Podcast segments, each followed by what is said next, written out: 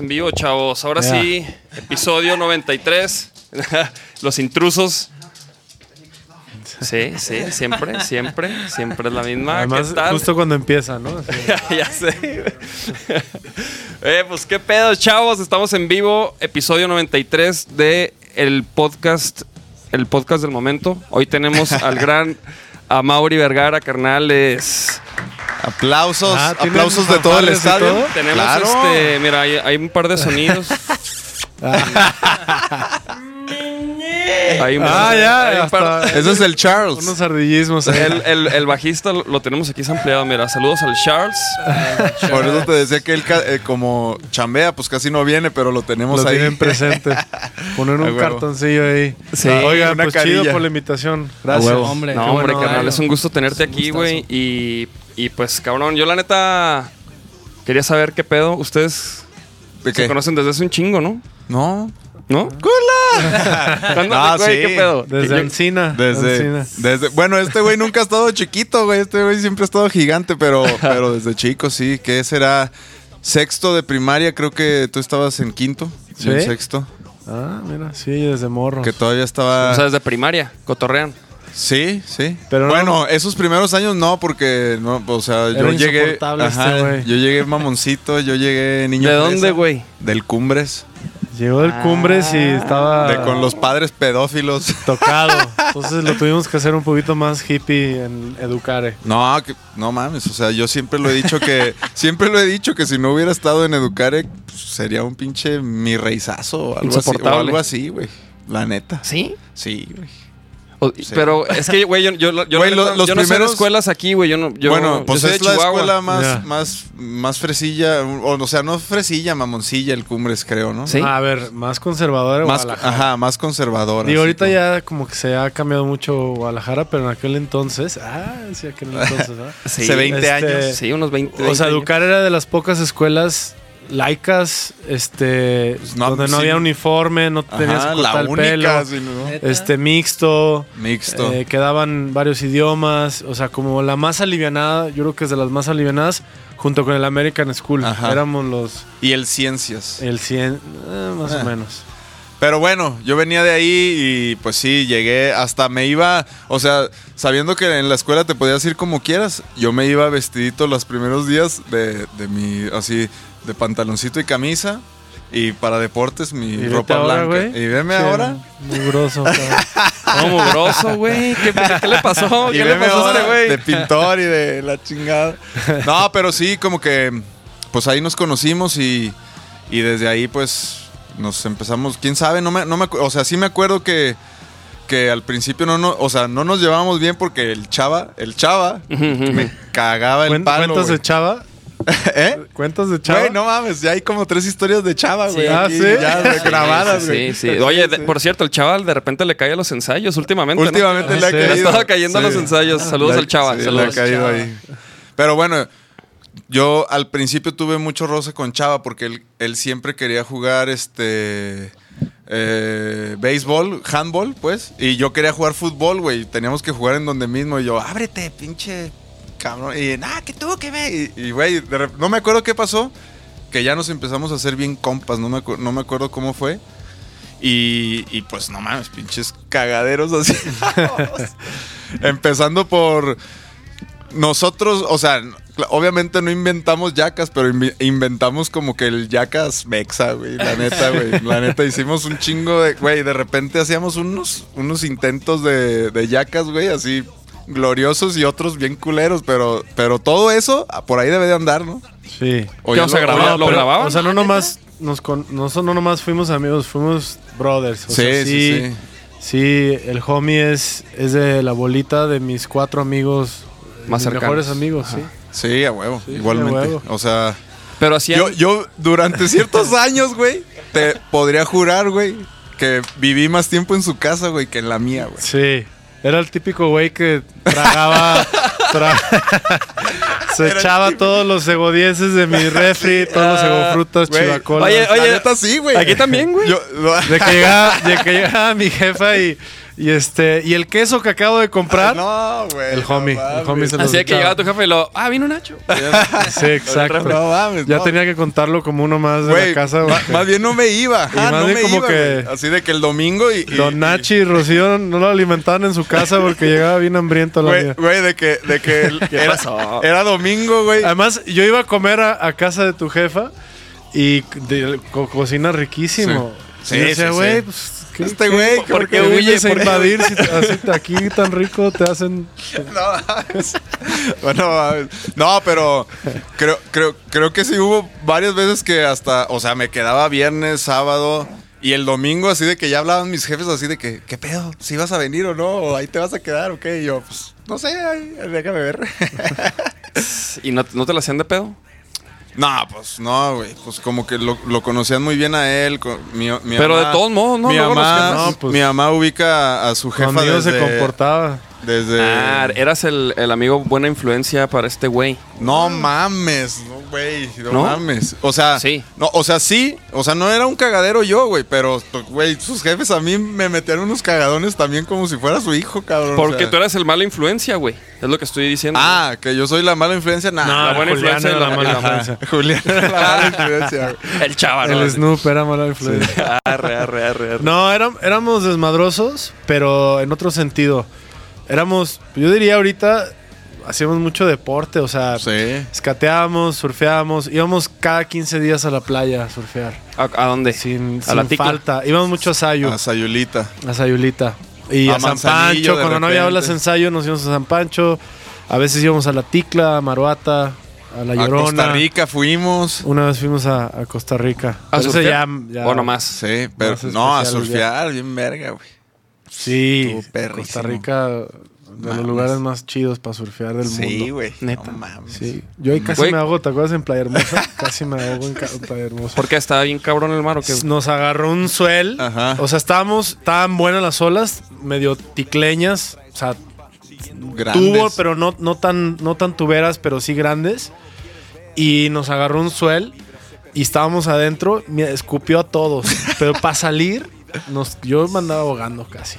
Y luego, ¿te de acuerdas de esa playa? Ah, di- Se iba, re- no, se iba recorriendo el suel, porque Ah, cuando sí. entra la marejada, a veces se va recorriendo el. el- El- pero el, su- el, el suel, breakpoint. el suel que viene siendo como una. Una, hace una marejada. o la, sea, la tanda de olas, güey. la- ajá, ese es el set, ¿no? Ajá, el set. Pero bueno, el suel es, lo puedes usar, es genérico, es cómo está la ¿Cómo, marea. Ajá, ¿cómo está? ¿Cómo Y a mides veces- la marea? Ajá, a veces dices, llegó un suel, o sea, de repente cambió el, el clima. ¿No? O sea, de estar tranquilo, llegó unas olas del mar, por así Ajá. decirlo, del mar abierto, viento, todo se junta y, y se y crece. Que muchos más pro que nosotros. Sí, sí, sí. O sea, dicen, güey, ya pegó el suel, vamos a darle, ¿sabes?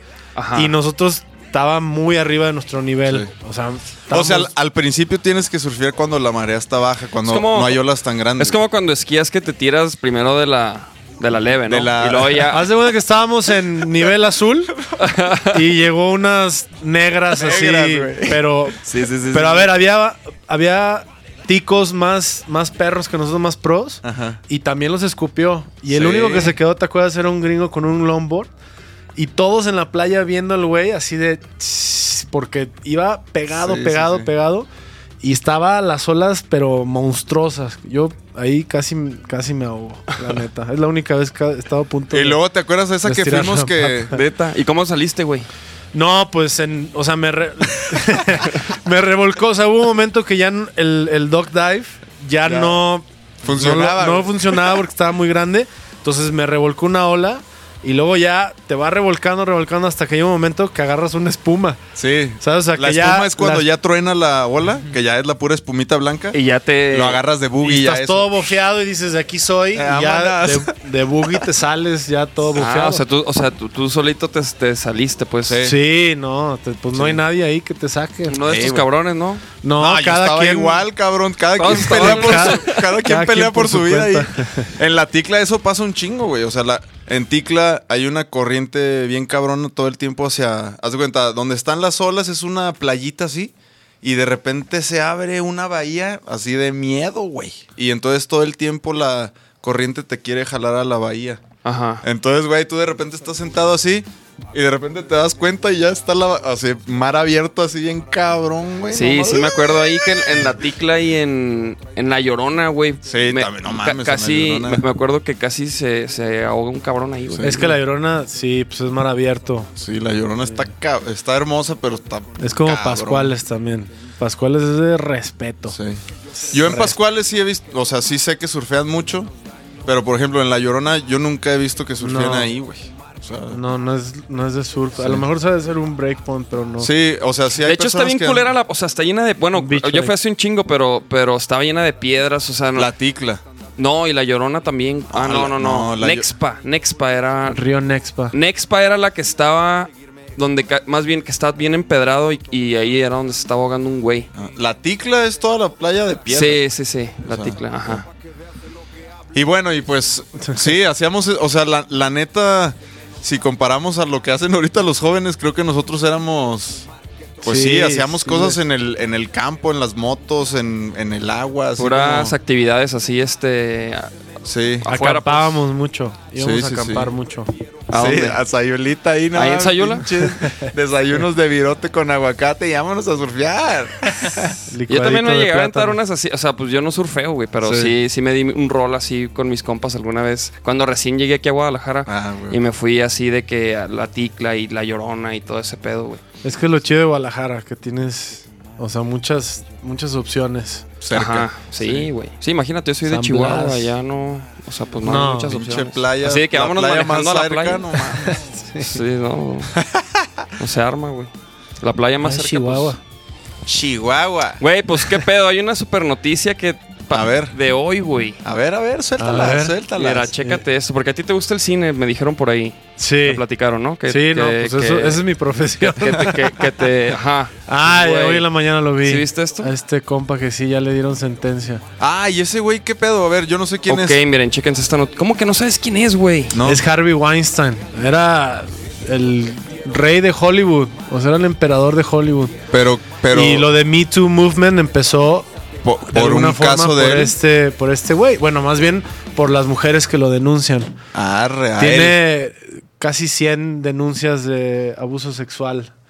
Y lo estaban juzgando. Perdón, ya me robé yo. No, dale, No, dale, dale. Sí, güey. Oye, sí. tú, tú sabes más que yo, güey. No, es que sí he seguido el caso porque, porque además hay una historia de este güey con mi jefe, ¿no? Ah, órale. Este, durante la producción de tu mamá también, entonces lo tengo muy Ah, presente. órale. Y pues este güey era básicamente, pues el chingonetas de Hollywood. O sea, Pero como que Weinstein promotor o- Company, o, sea, ah, como tú veías en las películas que salía Ah, Weinstein órale, Company, órale, órale. era él este y su hermano y me imagino otros inversionistas. Y todas las películas de Tarantino, por ejemplo, las hizo Weinstein. Órale, o sea, él produjo Sí. todas esas películas hasta que lo acusaron ya por primera vez. Tarantino tuvo que buscar otros Otro. productores. Pero pues sí era considerado como el güey más poderoso, por así decirlo, de, de Hollywood. Y por ejemplo, y, y- y- y esos güeyes qué? O sea, ¿qué habrán hecho cuando se enteraron? ¿O qué pedo, güey?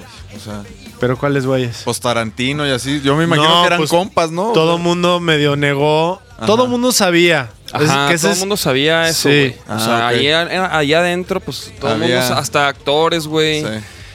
De hecho, hay una historia de, de esta Gwyneth Paltrow, creo, creo que es ella, que platicó en este. En el show este de. En un programa que Brad Pitt le hizo un paro con este, con Harvey Weinstein, porque este- el güey se quería pasar de verga con ella, güey. Órale. Y que le platicó al Más Brad bien que Pitt, hasta se pelearon. Ajá. ¿no? Que Brad Pitt lo amenazó, güey. Ajá. O sea, le dijo, güey, le haces algo y, Y te y chingo. te carga, güey. Y me pongo en Fight Club. Porque Brad Pitt también, pues, es un güey que tiene mucho peso, ¿no? A lo Sí, mejor. sí, sí. Entonces sí, güey, lo torcieron ya y dicen que pues mínimo, o sea, mínimo son cuatro años, ¿no? Es lo que vi. Pues Por lo que ahorita lo tienen. lo que pasa es que tenía, tenía varios cargos eh, en su contra y uno de los más graves era de conducta depredador. Es un término que ponen en Estados Unidos Ajá. para, para lo más grave, lo más grave. O sea, que es alguien que está como enfermo sexualmente y que lo único que hace es depredar Ajá. este, víctimas sexuales, ¿no? Abusos sexuales y que utiliza el poder para depredar, ¿no? O sea, bueno, lo estoy explicando Sí, sí, sí. como lo entiendo yo. Y esa, esa madre, esa sentencia, creo que puede llegar hasta pena, pena eh, perpetua. ¿Cómo se Ah, llama? Cadena, cadena perpetua. perpetua. perpetua, ajá. Y creo que no lo, no lo, no lo he leído toda la nota porque fue hace ratito, pero creo que esa no se la dieron. Pero sí le dieron este, los cargos de eh, abuso sexual. Ajá. Y está, parece ser que va a ser una condena por lo menos de cinco años. Pero creo que no le dieron la de depredador sexual. Ah, que bueno. esa ya lo hubieran refundido Sí, en el sí, tambo sí. hasta, hasta que se muriera, pues, ¿no? Perpetuo. Qué cabrón. ¿Y, Sí, qué- y cuál es la sí. anécdota de tu jefe, güey? Ah, este. ¿Sí sabían que, que su jefe hizo la de y tu mamá también? ¿Sí vieron esa movie o no? Sí, sí, sí, pero yo no sabía, güey. O sí, sea, tu jefe, mi jefe la produjo. la produjo. De, de tal hecho, la disquera suave, creo sí, ¿no? nace, nace por, y tu mamá también. por el sound. por- ¿Quién va a hacer el soundtrack? ¿Quién? No, pinches disqueras, ¿no? Y su jefe hizo suave así de que la hacemos nosotros, cabrón. Sí, Órale, órale. sí, fue algo así. Nada, digo, mi jefe produjo este. Que la pagues, güey. Mi jefe produjo y tu mamá también con Cuarón en aquel entonces, creo que es 2000, 2001. Y- No mames, hace un chingo ya, güey. Y mi jefe, pues era un, la neta era un, un- un- una persona que lo que se proponía lo hacía. Entonces, cuando fueron a Cannes, que Cannes es un gran lugar para exponer la película, pero además, sobre todo para conseguir compradores. O sea, todos los distribuidores, compradores de, de cine, pues van a los festivales, pero particularmente van a Cannes, porque el que gana Cannes, pues, pues es como esta película, las películas más famosas que hemos visto, algunas de ellas de cine de arte, porque tu mamá también es una película de cine de arte, eh, se venden en Cannes. Entonces hacen en un hotel muy famoso ahí de Cannes que tiene muchos años, como este lugar eh, eh, eh, Oye, eh, representativo. Ajá. Se venden en Cannes, o sea, ¿qué se vende? La, la, que, que la distribuyan. Sí, o sea, Eso es lo que hacen, buscan. de cuenta, unas mesas en el hotel y hace citas con Ajá. los distribuidores. Como entonces speed juntan. meetings. Ajá, como. Y entonces, oye, pues a ver, yo te ofrezco 10 pesos por Ajá. tu película. ¿Y dónde la vas a distribuir? Pues mira, en Estados Unidos, en México, en Latinoamérica. Ajá. Luego, no, pues déjalo pienso y vas y te sientes con otra, con otra gente. ¿no? Órale, sí. Y ahí es donde se hace el mercado de películas donde se compra. Se Sí. definen muchos deals de quién va a sacar, ¿no? Y no solamente de las independientes, de todas. De- es Oh. que las de estudio, pues es, es un poco diferente porque las de estudio, Ya para empezar, muchas de ellas no entran a Cannes. Ajá. O la mayoría de ellas, o sea, Avengers no va a Cannes. ¿Sí me explico? este, ¿no? Entonces, los que hacen cine de arte normalmente son eh, productores independientes. Sí, sí, sí. Entonces están buscando que alguien les compre su película y que la distribuyan, ¿no? Entonces ahí es donde se hacen los deals. O en Venecia, o en Berlín, o en Sundance, ¿no? Esos son Sí, como sí, los. Berlín, Ven- Venecia, Cannes, Sundance. Son los, los, los festivales más importantes Ah, de wow. cine para la venta de películas independientes. Y en aquel entonces el cine indie estaba como muy... Como, Muy de eh, moda. Muy de moda. Era... eh, pues te acuerdas, también salió Amores Perros, Sí. este, eh, Laberinto del Fauno salió 21 después, gramos, sí, este, hubo muy buen cine mexicano de, independiente y de otros lados también. Sí. Y, y bueno, una de estas personas con las que te sentarías a hablar es con Harvey este. Weinstein. Y con él es otro boleto porque es un güey que te digo, era como el rey de. Sí, sí, de- sí, y él no te cita en una mesa de esas, te cita en una habitación, en una suite. Y solamente si lo conoces. Entonces, Alfonso Cuarón presentó a mi jefe y a Weinstein. Weinstein le hizo una oferta y mi jefe le lo mandó a la fregada. o sea, le dijo, no me gusta tu oferta, la película vale más. O sea, me estás comprando la película por muy poco. Mi película vale tanto. Weinstein le dijo, no, ni madres, una película independiente de México no puede valer tanto. Y mi jefe le, dije, "¿Qui- le dijo, ¿quieres apostar? ¿Sabes? O sea, le habló como a- mi jefe le habló a todo mundo. Sí, o sea, sí, sí, sí, sí, ¿no? de que- y, y me contó mi jefe que Alfonso estaba un poco preocupado sí. porque era como, güey, es que este güey, si no le caes bien, Ya te, destruye. Sí, o sí, sea, sí, te, bloquea, te, te ma- habla mal de ti y ya nadie te va a comprar la película. Y mi jefe le dijo, no la Va a pellizca. Y dicho y hecho, se sentaron con, eh, con Focus Film y mi jefe cerró el deal con, con Focus Film y Cuarón. Y fue históricamente una de las películas latinas mejor vendidas a una distribuidora ahí, ¿no? O sea, ahí mismo este, le compró mi y- jefe. ajá. Y esa es un poco la anécdota de que mi jefe me platicó que en algún momento le hizo una oferta a Harvey y Ajá. que no le cayó bien, que no le vibró, que Sí. era un güey que se veía como, era como un padrino, o sea, era un güey como un mafioso, o sea, Sí, era el sí, equivalente como a la mafia, pero en el Sí, cine, sí. Sí, y era, o aceptas lo que te digo o te chingo, Sí. ¿no? Y a las mujeres, su conducta era, ¿quieres un papel? Pues te, te llevo a la cama y Pues- si y si sí, pues entonces sí te doy un papel. Y, a- y amenazaba así también a, a actrices, oye, Sí, sí, sí. este, si Sí, no, haces no. lo que te digo, pues no te doy el papel. Y ese es, Puta, ese es güey. el juicio. Ese es el. ¿no? Ajá, Y fueron cabrón, años y años de esa conducta que todo el mundo sabía. O sea, todo el mundo sabía que este güey se acostaba o ¿Es lo, obligaba es a lo mujeres mismo a que. Bill Cosby? No, Bill Cosby estaba más cabrón. ¿Eran güey. morros? Ese güey. Bill Cosby. No, no, No. eran morros, pero Bill Cosby las drogaba, güey. Ay, Y las cabrón. y abusaba de ellas. Pero a ver, no hay grave. El- Digo, no- Los no- dos sí, ajá, es no más igual grave. de grave, es abuso sí, sí. sexual, ¿no? O sea, se- o sea, no, no digo que no digo que sea más grave, digo que bueno, no, o sea, está más está Está maníaco. bien, está más O sea, torcido, güey. Bueno, está igual, güey. Está de la chingada, güey. Pero, eso- ese, pero esos ese va- personajes siempre han estado, ¿no? O sea, pero sí, pero también era un cabrones. depredador, güey, que abusaba de su poder y, y se llevaba morritas. Bueno, Bill Cosby se llevaba morritas y, y las drogaba, güey. Y abusaba de ellas, güey. Pero la- entonces las morras, pues de repente no sabían si, era- pedo, había pasado. qué si no, chingados sí, sí. porque la, la droga que la famosa en inglés rape drug o Roofies. los roofies estos te pierdes memoria. O sea, uno de los Ajá. síntomas secundarios es que no te acuerdas qué pasó. Ajá, güey. Ah, de ahí Entonces- viene Hangover. pues más o menos, más o menos. Exacto. A ver, ¿hay otra noticia o no? Sí, sí, sí, hay, hay, hay unas cuantas. Ah, güey, esta, güey. Esta la vi también. Ah, Esto creo que claro. pasó el fin de semana. Ah, estos idiotas. De, de los. eh, sí, Sí, güey, sí- ¿qué sí ubicas que, sí ubican que hay un movimiento de, ¿De la Tierra de plana? los terraplanistas, que hay gente que, que todavía cree que la Tierra es plana, güey. Entonces, resulta que uno de estos cuates era un gringo, este, que, que hizo su propio cohete, güey, para irse, no sé, 1500 metros al cielo Para y, ver. y comprobar que la Tierra es plana y, y- y explotó, o sea, falló el cohete y se mató, güey. Digo, Entonces, yo creo que lo que él quería era más bien morir por una causa, ¿no? O sea, porque... Ajá. No, eso se me hace muy idiota, la neta. Güey, a, la eh, gente a- que a mí- piensa que la Tierra Sí, es plana. Eh, por- y fíjate, y el argumento de, de los terraplanistas es que toda la información que hay del espacio y, de, y las imágenes del planeta y los satélites, que es falso, güey. Que es una conspiración. Entonces dices, bueno, güey, ¿dónde están Las fotos, las fotos de, la, raza plana, que güey. están en la orilla, güey? O, nadie vive en la orilla, ¿no? No sé qué pedo. Sí.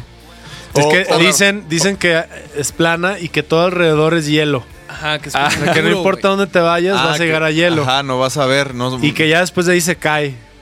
O sea, que, se- o sea, que hay, entonces hay dibujos así que es como la tierra como, como un pastel, güey, no sé cómo, o sea, ¿sabes? Como un pastel volteado. Como, como un disco, güey. O sea, dicen que es como un disco. No sé, güey. Oye, güey. paredes. Yo te quería, pre- o sea, antes de cambiar de tema nada más, también, o sea, por ejemplo, tu jefe, ¿por qué decidió hacer esa movie? ¿O, o en qué momento se metió a ese pedo o qué? ¿O Cuarón qué? ¿O- Pues o mira- lo convenció o qué, güey? No, no. Un poco la historia es. Eh, mi jefe siempre le gustó el cine.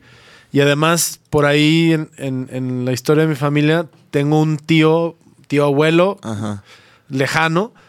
eh, para mí ya es lejano, para mi jefe era como un tío abuelo Órale. que hacía las películas del santo. Ah, órale. Este, se llamaba Enrique Vergara. Y hizo varias películas, entre ellas me acuerdo que hizo una de la del hacha diabólica del santo. Él la hizo, la producía, creo que hasta incluso escribió esa en particular. Órale. Entonces a mi jefe de chico lo invitaron en algún momento a uno de los sets del santo. ah, qué chido. Y si ustedes han visto las películas del santo, que son de culto, que hay que Sí. verlas, ¿no? Hay que conocerlas, eran como una copia medio entre James Bond, porque eran de los 60s, y copiaban, o sea, el santo era como entre luchador, superhéroe y, Y James galán, Bond. y galán. Y galán, y bueno, todo. Era, ya sabes, esas este, películas de aquella Sí, época. sí, sí. Y, y el coche del santo también tenía gadgets, Sí, como sí, el de sí. James Bond. Y este. No James Bond, James Bond, ¿no? Sí. y este. Y para hacer los efectos especiales a la mexicana en aquel entonces, pues qué. O sea, qué efectos especiales robóticos, ni nada. nada. Eran jalar cablecitos, hilitos Ajá. para que salieran las cosas. Y a mi jefe y a mi tío los invitaron a estar en un set Para y a incluso los metieron abajo del coche en, en donde están los pedales, por así decirlo, del, cop- del copiloto, ayudar, porque los niños eran los únicos que cabían Ah, y no sin se que se vieran, a jalar los cables para las tomas del, del, No del- santo. Entonces, No como que eso le marcó mucho a mi jefe, ¿sabes? Ah, Imagínate huevo. ir de morro a un set de película y que En el santo, entonces- de hecho, por ahí hay una foto de mi jefe con el, con como el santo, con un vampiro así chafísima. o sea, como todo de peluche así, Ajá. que era como yo me imagino el, el monstruo de, de esa película en particular. Y lo marcó muchísimo y siempre le gustó el cine. Y, y cuando eh, pues mi jefe tuvo para hacer cine, ¿no? Dijo, pues ahora voy a emprender en el cine y buscó, la historia es un poco como que dijo, voy a buscar al mejor director de cine mexicano. Ajá. En aquel entonces, Cuarón era de los pocos directores que ya había brincado el charco, bueno, más bien la línea, Ajá. a Estados Unidos, que era muy difícil en aquel entonces. Hoy en día ya es más común que haya muchos cineastas en Estados Unidos, pero la neta es que Cuarón, Iñárritu y Guillermo le abrieron el paso a, a- Sí, sí, sí. a todos los cineastas de hoy. Y Cuarón había hecho eh, Great Expectations y La Princesita, que fueron dos grandes películas de Hollywood. O Sí, sea, bueno, sí. no de gran presupuesto, pero sí, sí. Y La Princesita fue exitosísima. Eh, Great Expectations, pues está Robert De Niro. Este. eh, ahorita se me borró los nombres de los otros. ¿Es Ethan Hunt? ¿Está en Great Expectations? Pues Mm. es, es una película Con de un Hollywood. supercast. Y justo Cuarón después de esas películas, creo que estaba en un momento como de, de descanso, no, no sé bien, como que dejó de hacer cine un tiempo. Y fue justo cuando mi jefe lo, lo buscó. Le dijo, oye, quiero hacer una película mexicana contigo.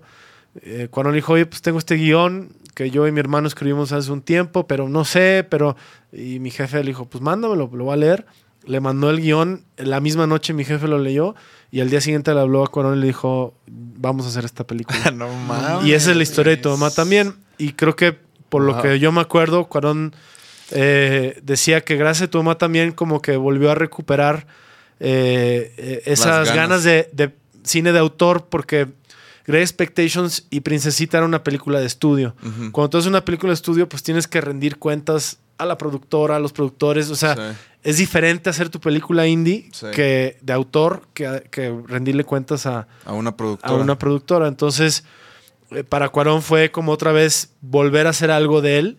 Y, y además Carlos Cuarón también escribió la película y pues fue un trancazo. Fue la película, ya, ya no, pero eh, fue la película más taquillera en la historia del cine mexicano hasta, hasta, hasta Y tu mamá también, bueno, hasta esa Ajá. época, ¿no?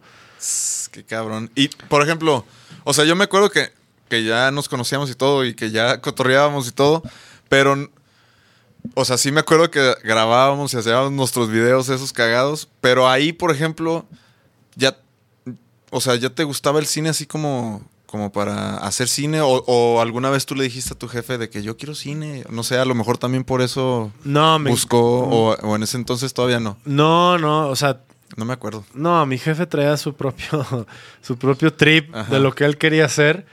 Y, y afortunadamente, pues a mí me gustaba el cine.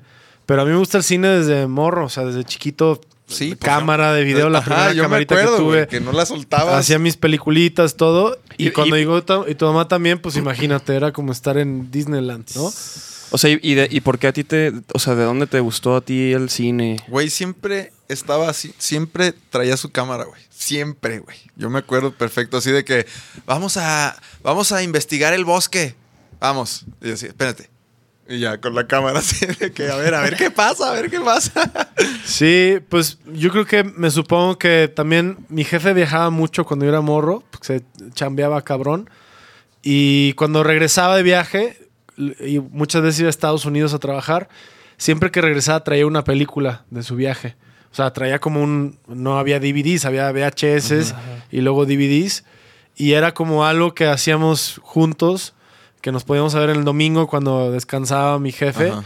era como la actividad era ver cine. Entonces, desde muy morro escuché mucha música, porque mi jefe también iba y compraba, así iba a Mix Up o a, este, a Sanborns en aquel entonces, porque no existía Mix Up, y compraba CDs este, o, o cassettes de todo tipo de música, o sea, world music, este, jazz, eh, rock, este, todo, todo, le gustaba escuchar de todo. Entonces, desde muy chico leía, porque también mi jefe compraba, comprábamos revistas y, y libros, leía, escuchaba música y veía muchas películas. Películas que a veces ni siquiera llegaban a México. O sea, Ajá. que mi jefe compraba el VHS y las veíamos y que nunca habían pasado por el cine de México. Ajá. Entonces, pues yo creo que de ahí me nació y siempre me ha gustado las historias. Finalmente el cine es historias, ¿no? Sí, claro. Me, me encanta el storytelling, ¿no? El contar cuentos, este, eh, los chistes, me encantan los chistes, ¿no? O sea, las anécdotas. Cuando conozco un personaje así, esos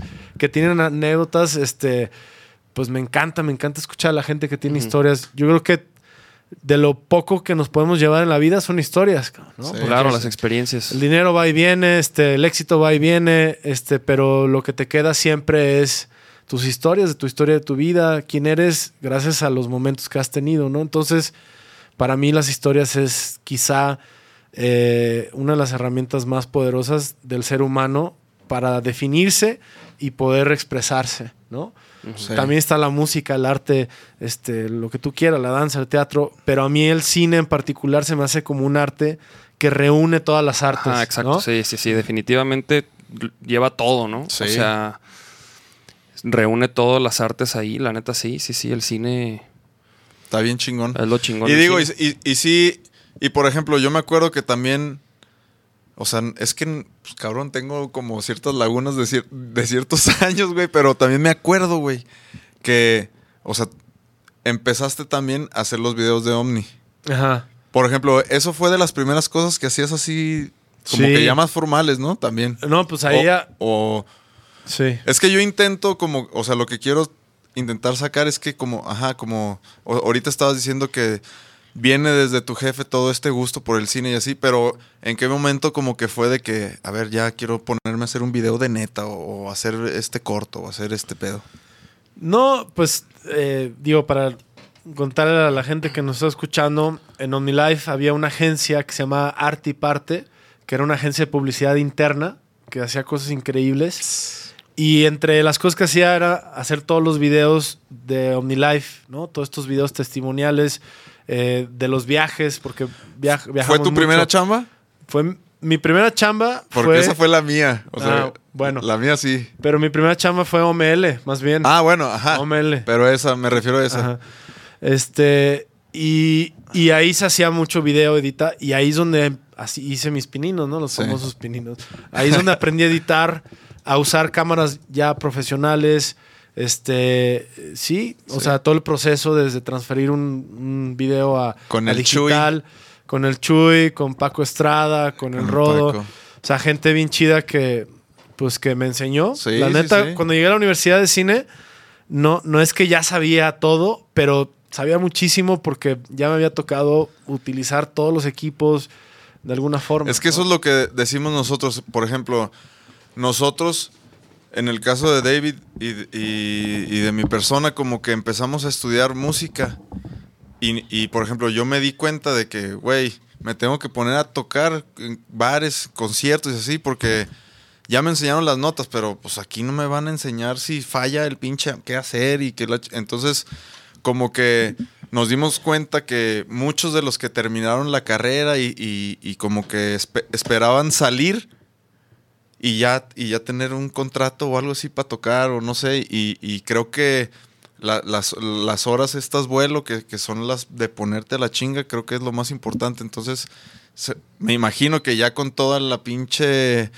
las- la, la chamba de arte y parte de eso, pues ya llegaste a la universidad ya bien, a, bien a mí fue al revés. O sea, tenía toda la práctica y me faltaba la teoría, Ajá, ¿sabes? O ajá. sea, cómo escribir un guion, cómo planear tus... Porque no había, no había planeación. ¿sabes? sí, sí. Ahí aprendí lo, lo que es producir, cómo tienes que planear, hacer tus, tus tiempos, tus tomas, todos tu- tus planos. Este, aprendí a, a hacer análisis de cine, o sea, que el lenguaje visual, lo que es un, un plano cerrado, un plano americano, una noche americana, o sea, todo lo que sí hay que saber que no sabía, aunque ya había vis- visto mucho cine, que cuando ya entiendes cómo se, se desmenuza el cine, pues ya, eso es lo que me hacía falta, pero todo lo práctico, desde cómo usar una cámara, Sí. un tripié, una, una, cómo Medir la iluminar, luz, eh, bla, exacto, bla. medir la luz, este, editar, ya, ya sabía utilizar varios, varios Programas. softwares de edición, este, eso ya lo sabía, nomás me faltaba, la verdad, ponerlo en práctica, además aprender de ficción, porque en arte y parte hacíamos testimoniales, Sí, comerciales. Eh, mi primera chamba formal de, de- de director fue el video de Liz Paprika. Ese, Ah, sí. ese fue mi primer video como ¿Cuál, güey? ¿Cuál, güey? el de Gimme Love Ah, de Liz Paprika. Vamos a, vamos a ponerlo. En vamos Avenida. Terranova. Chale. No, Ya- no, ponlo, ponlo. sí, sí, Nomás sí. que O sea, ya digo, híjoles, video, hace güey. tanto tiempo y, y Pues- se ve verde, se ve verde. Pero, pero, pero- güey, teníamos, teníamos 18 años, Sí, cabrón. 18. Yo tenía tenía- recién O sea, cumplido 18 años. no mames, cuando güey. dirigí el video. ¿Cuál- Y muy cuál- chido. ¿Qué rola O sea, Gimme Love. Ah, aquí está. Mames, a los 18 años ya habíamos Sí. hecho un chingo de chingaderas, güey. Sí. Este de acá, ¿verdad? Video oficial. De hecho, acaba de venir la Elis hace poco. Sí. Vi, no, le- no he visto el podcast, Ajá. pero vi. Por cierto, saludos. Sí, saludos. mucho que no lo Saludos veo. a Elis. A nadie de los Paprika. Sí. De Y- los Paprika de aquel entonces, porque me imagino que ya no, no tocan juntos todos. No, el Sebas, mira el, el Richo. Sebas. El Richo, eh. Ahí está el Sebas, míralo. Me acuerdo, pero. flaquillos todos, ¿va? Sí.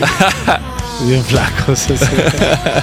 sí, es que el Richo ya está más embarnecidito, greña larga. Sí.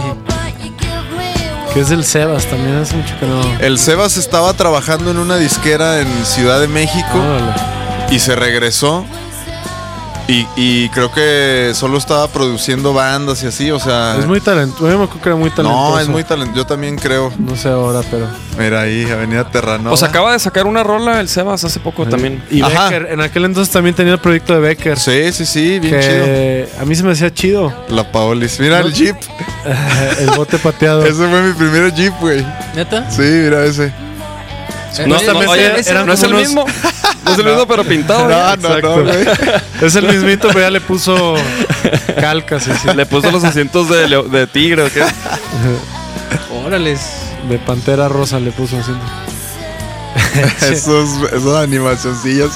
¿Quién las, Güey, ¿quién- pero quién es las que- hizo, güey? ¿El, el? ¿Qué pedo? Se, se partió la... Creo que se le hizo el conejo. ¿no? Ah, no me El acuerdo. conejo. Creo que sí. Sí. Me tengo que acordar. Pero en ese Pero- entonces, pero, güey, yo no o decía sea- de que, ah, está- o sea, era un video que salía en MTV, güey. Yo decía, ah, manches, o sea, Ajá, yo estaba sí. más morro, güey. Sí, tú estabas más morro, güey. Y para mí verlo era como que, ah, pues un video, güey. Un video pro, banda, o sea, decías, no. no, Sí. pues qué Ajá, o chido lo veían así. Sí, ya ves. Sí, Yo lo veo ya como que entre pena, pero también. no, o sea, no porque ¿Qué le malo. Me encanta. El mono. Pero tenía 18 años, Sí, ¿sabes? pues para que veas, cabrón, a los 18 años ya muchos quisieran hacer, aventarse una producción así, cabrón. Sí, sí estuvo chido. O sea, la neta. Y la, y la neta no es por nada, pero sí, sí le dimos. O sea, arte y parte y esos. Y esas este, empresitas alternas que apoyaban OmniLife, creo que le daban un chingo de vida a, a- a- a que no fuera una empresa así común y corriente, güey. O sea, sí, eso se no, me hacía bien gente muy talentosa ahí. Y me acuerdo que, o sea, tu jefe. Hay, hay sí, hay. Y, y o sea, siguen, o sea, yo me todavía hay algunos de los que estaban cuando es- estábamos haciendo eso, güey, que eso también está bien chido, cabrón, ¿sí sabes? ¿Quién era eso? ¿Quién eran esos vestidos, ¿Quién Julián? sabe? Hay un-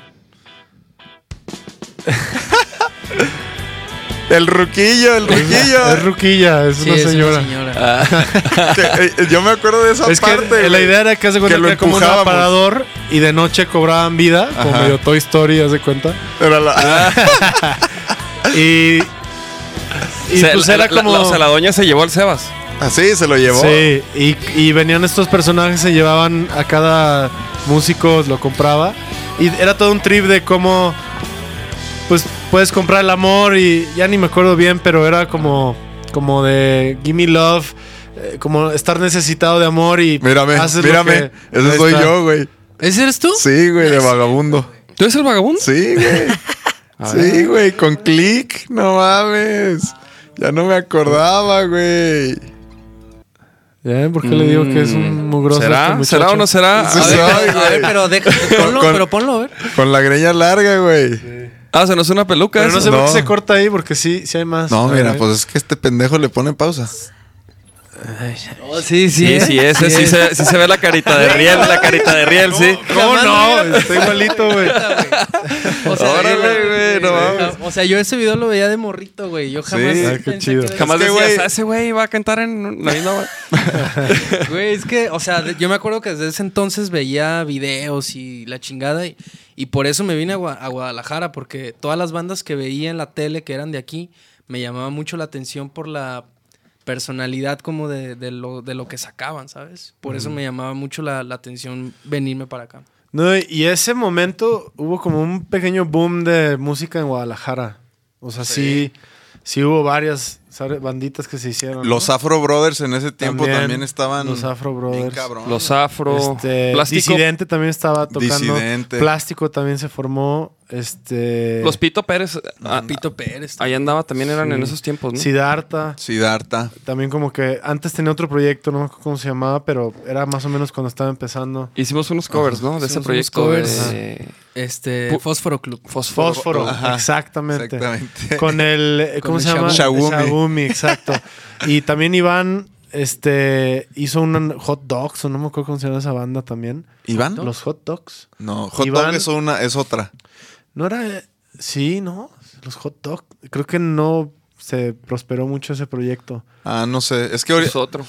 Es- ellos han tocado con María Barracuda, que Ajá. ella tiene un, un- un proyecto que se llama Hot Dog, Ajá. que es con la Chiqui Samar. Ah, pues hay que preguntar al Iván, porque Sí. me acuerdo muy bien, este, Iván de Azul Violeta, Ah, mm, tecladista. sí, sí. No, no, sí, claro. Estoy Este, pensando en el Me nombre. acuerdo, empezó, luego le preguntamos, pero sí me Sí. acuerdo que empezó Ya un vino, proyecto. ya vino aquí, ¿Ah, vino? sí. También Tú- hace mucho que no lo veo. Y, y yo así de que, cabrón, tus años de maná, que cuéntanos una anécdota, la anécdota más chida. Y el güey, no, pues es que en esos años, pues, no, pues, estaba pedo todo el tiempo, no me acuerdo de nada, güey. Nada de nada, güey. No contó nada así de que no, mi Nachito, pues no me acuerdo de nada, güey. No mames, está cabrón. Porque güey. sería duro. Sí. Sí, güey. Amaury, por ejemplo, ¿tú qué piensas de esto, güey? De, o sea, esta noticia la vi, güey. O sea, ahora va, va a haber un Spider-Man que dice que Spider-Man ahora será bisexual. No, pues y va a ser quien. nuestro superhéroe favorito. Sí. No, o sea, yo no tengo, o sea, Pues cada obviamente quien. ca- cada quien, güey, pero, pero ese pedo de como de como de querer modificar como un personaje como Spider-Man a estos tiempos, como adaptarlo a... ¿Cómo se llama el, el que güey que se murió de los cómics? Eh, El de Marvel. Ajá. sí, el papá de Marvel. Este. Ay, se me olvidó el nombre. Él hubiera dejado que sucediera eso. No, o sea, por, por- o sea, yo más bien digo, ¿por qué no sacan un superhéroe que sea transgénero o Igual ahí gay? la o- gente que nos está viendo se acuerda. Ay, ¿cómo se nos Sí, olvidó? no. A ver, pongan cómo se llama el ruco de... Acabo justo de ver, tiene una plática chidísima. Este, De TED Talk. de- no sé si es Ah. una TED Talk, pero es una plática que habla de. Pues no importa las ideas locas que tengas, siempre persigue lo que te apasiona. Y dice: No quiere decir que cualquier pinche idea tonta que tengas la persigas, pero si es algo que a ti te vuelve loco, este, que lo hagas. Porque él cuenta Stan que. Spider-Man. Stan, Stan Lee, Lee. Claro. Él cuenta Sí. que Spider-Man era una idea que tenían y que cuando se lo presentaron a, no sé, a editores o no Sí. sé, que se burlaron así como, güey, ¿quién va a ver un superhéroe que es el hombre araña, o sea, el niño araña? Y luego, pues, ve lo que ha sido. Sí, ¿no? sí, Que- sí, güey. Te mandan saludos a Mauri y Mario Acuña. Saludos desde Salta, Argentina. Ah, qué buena Te esperamos onda. el 21 de marzo. Exacto, voy a estar con ellos. Qué buena onda. Saludos. Aquí te andan viendo, güey. Mira, chido. Stan Lee. Stan Lee, sí, Ajá, claro, ya, Stan ya, Lee. ya caímos. Como- hasta como- que, como hasta que 10. están truchas los cabrones que nos están viendo, ¿eh? Ahora sí. Sí. Pongan Stan atención. Lee. No, pues digo, esto a mí se me hizo así como que, o Mira. sea, pues se me hizo pirata, güey, como que... Va a soltar o sea, las imagínate, telarañas por- imagínate que, que de repente salga Superman, una movie de Superman y es gay. O sea, como que, ¿por qué no hacen otro superhéroe? Pero ya está Superwoman. Pues, po- pues por eso, güey. Este güey ya, ya, ya, ya lo hemos visto de cierta manera, pues que hagan otro. Otro, que sí, sí, sea. Mira, lo que sí te puedo decir es que algo que no me gusta de Hollywood es que, eh, y el, el americano, ¿no? El, el gringo, eh, cuando hay una como un tema social que está de moda. Lo exprimen. lo exprimen. O sea, y es como, a ver, ahorita se está hablando de los derechos de la comunidad LGTB, este, eh, género, y, y son tan cabrones que dicen, güey, hay que hacer una película para esto, para hacer dinero, güey. Sí. O sea, esa es la neta. Sí, ¿Sabes? sí. Entonces, si tú digas, bueno, vienes de un lugar genuino, en donde hay una justificación, pues se me hace que está a poca madre. Pero a mí me, me- me huele, y, y por lo que veo, que es una forma de hacer marketing de alguna Sí. cierta forma. Entonces, Exactamente, güey. eh, ya sabes cómo son, hacen análisis sí, de mercado y dicen, ah, el tema más hablado este año es... eh, El trending topic. El trending topic es hablar de ser bisexual, pues Ajá. vamos haciendo que este Spider-Man sea bisexual, aunque no tiene nada que ver con la saga. Ahora, por otro lado, creo que también hace falta este como más superhéroes. Eh, eh, eh, pues estaría chido para la comunidad gay un, super- Ajá. un superhéroe gay, pero que se, invita- se inventen algo nuevo, algo original. Es, ¿no? lo, es, Sí. lo, es lo que decía Dave, ajá, que Este- no hacen algo nuevo mejor y ya. Como que están esas, no sé, ese- creo que son esas las O a lo mejor parte de la estrategia de mercado es esto que nos están causando así como, ay no, cabrón. Exacto. Es lo que, lo es que es el marketing, ¿no? Polémico para que todo el mundo diga y luego todo el mundo va a ir a verla y seguramente va a estar malísima porque, porque no está inspirado en las historias originales de Spider-Man que son el cómic, Sí, ¿no? Este, que son chidísimas, son, o sea, ¿no? sí. Le- ahora Y- le va a picar una, una araña. Ahora todo el mundo va a ir a verla por morbo, ¿no? Una- a la polémica que se va a armar, femenina. una cosa así. Bueno, ojalá esté chida, la verdad. Sí, a ver. pues, Sí, sí, yo, yo la neta, a mí, yo sabes cuál es mi problema con, con mucho del, o sea, de ese tipo de películas como de superhéroes y eso es, o sea, que están tan, tienen tanta como efectos especiales, güey, que ya como que me, o sea, como que desde el principio hasta el final son explosiones y putacera y destrucción, o sea, como que dices, cabrón, Digamos como son, son una basura. sí, güey, sí, Sí, es o que sea, o sea, ya llegó, es, perdón, No. es como, ya son como, ya no son ni siquiera películas, son como experiencias. Entretenimiento, sí. Es un entretenimiento que ya no es una historia, Una historia, coherente, ajá. ya son eh, sucesos eh, eh, lineales que son como experiencias. Sí, ¿no? como, como, ajá, como un circo, ¿no? Que pa- Como que para impresionarte, ya no, ya no cuenta Ajá. casi la historia o lo que deja la película, ya nomás es que te la pases chido o que te impactes. o Pues de que hecho, Scorsese les tiró hace poquito, les tiró, les tiró esas películas, que dijo que ya no eran películas, que eran como experiencias y, te- Órale. ¿no? Pues sí, ¿no? Se Y estaría y- chido, ¿no? Un género así de sin agüites. Pues sí, pero, Sí. pero también, por ejemplo, tú vas a ver una película de, por ejemplo, viene la nueva de Batman, ¿no? Es que- y, Robert. Y si, no, y, por- y ponle que esté ese güey, a mí me vale madre, pues hay que, hay que ver cómo, cómo lo hace, pero si ya le meten así, o sea, como toda esta computadora y es, o sea, como que, como que, que, que, que- que más tenemos que ver, güey. ¿Sí me entiendes? O sea, como que a- ahora que sigue como rápido y furioso, o sea, y ahora que, güey, van a salir de un carro en un helicóptero y Sí, luego va, sí, o sea, sí. No, yo ya las dejé de ver desde la 2, ya no sí. veo rápido. Es que, eh, eh, no. Oye, a este güey le fascinan, ¿eh? A este güey le va, fascinan. como la nueve, No, es que. Va la- eh, va estos güeyes le tiran mucha, mucha carreta, pero sí, o sea, es que yo les digo, güey, la 1, todo el mundo la vio. La 2, mucha gente. La 3, o sea, como que esas películas crearon una tendencia en el mundo, güey, de, de ese pedo, güey. O sea, pero sí, cabrón, ya. La quinta ya, un, un- un carro sobre el hielo que se está deshaciendo de un misil que sale de abajo y Torero brinca y no se cae. O sea, sí, ya están muy manchadas, pero la uno y la dos, pues, mames, güey, estaban increíbles. es que, es güey. que güey, yo, yo, por ejemplo, yo personalmente soy de los güeyes que si estoy viendo una película, de lo que sea, o sea, obviamente si es ciencia ficción, pues es- agarras el pedo que es ciencia ficción, ¿no? O sea, pero por no he ejemplo, visto Parasite. pero, pero el otro día estaba viendo una movie y que es como un thriller y, y güey, o sea, y cuando veo algo, por ejemplo, le noquean a una morra, ¿no? Que es la, la maldita, güey. Y luego, en vez de acabar con ella, después de un cagadero que hizo, güey, no, güey. O sea, y luego se levanta y, o sea, como que, puta, güey, otra vez, güey. O sea, es como, como que... Se desespera. Me desespera las decisiones que luego, o sea, toman los protagonistas, güey. Porque, porque se me hace bien falso, güey. Y no sé, güey, eso a mí me desconecta de una movie, güey. Digo, pero en, en, en esas de como acción, ¿no? Pues, ajá, en el- obvia- es lo que te digo, güey. Depende el, el- Porque, por ejemplo, ¿cuál, cuál, cuál has visto ahorita que te mame? Así que digas, no mames. la No, pues por ejemplo, las, las últimas que he visto que, que se me hicieron buenas fueron la de. La que te- Parasite. esa, la de Parásito, se me hizo chida. Y la de Adam Sandler, la nueva, ¿la viste? La de Uncut Eh, Gems. Uncut Gems. Esa Ah, se me hizo perra, güey. Esa también. O sea, esa la vi de principio a fin. No me maltripeó, güey. No mames, Se me ese güey es un mal trip, güey. Ese güey a mí me No, no, no, maltripió pero. toda no, la movie, no me maltripió la, la movie de que, ah, qué pedo con esta película. ¿sí me A ver, es que, por ejemplo, Christopher Nolan, las películas de Batman de Christopher Nolan, que eran Batman, o sea, la franquicia Ajá. con todos estos efectos, pero eran muy buenas porque eran buenas historias. Claro. O sea, la del Joker, de, o sea, la que sale el Joker, que es el, no me acuerdo cuál de las Batman Rising o no sé. Ah, la 2. La dos. Dark Knight. No mames, cómo empieza la película, es una super escena, güey. Sí, o sea, que te presentan un personaje o el villano, te lo presentan de una forma maravillosa, ¿no? Entonces, Que se van matando, ¿no? y ahora, pues más que si los efectos que vienen de la nueva Batman, el chiste es que sea buena historia. Buena el Sí. Joker, por ejemplo, para mí el gran mérito de Joker es que es una película inspirada en un personaje de cómic, pero hecha una historia. Sí. Ajá. Y la neta es que a mí Joker me encantó. Sea, Sí. Me güey. gustó un Sí, chorro. Sí, sí, sí, sí. Se me hace contemporánea. A mí se me hace.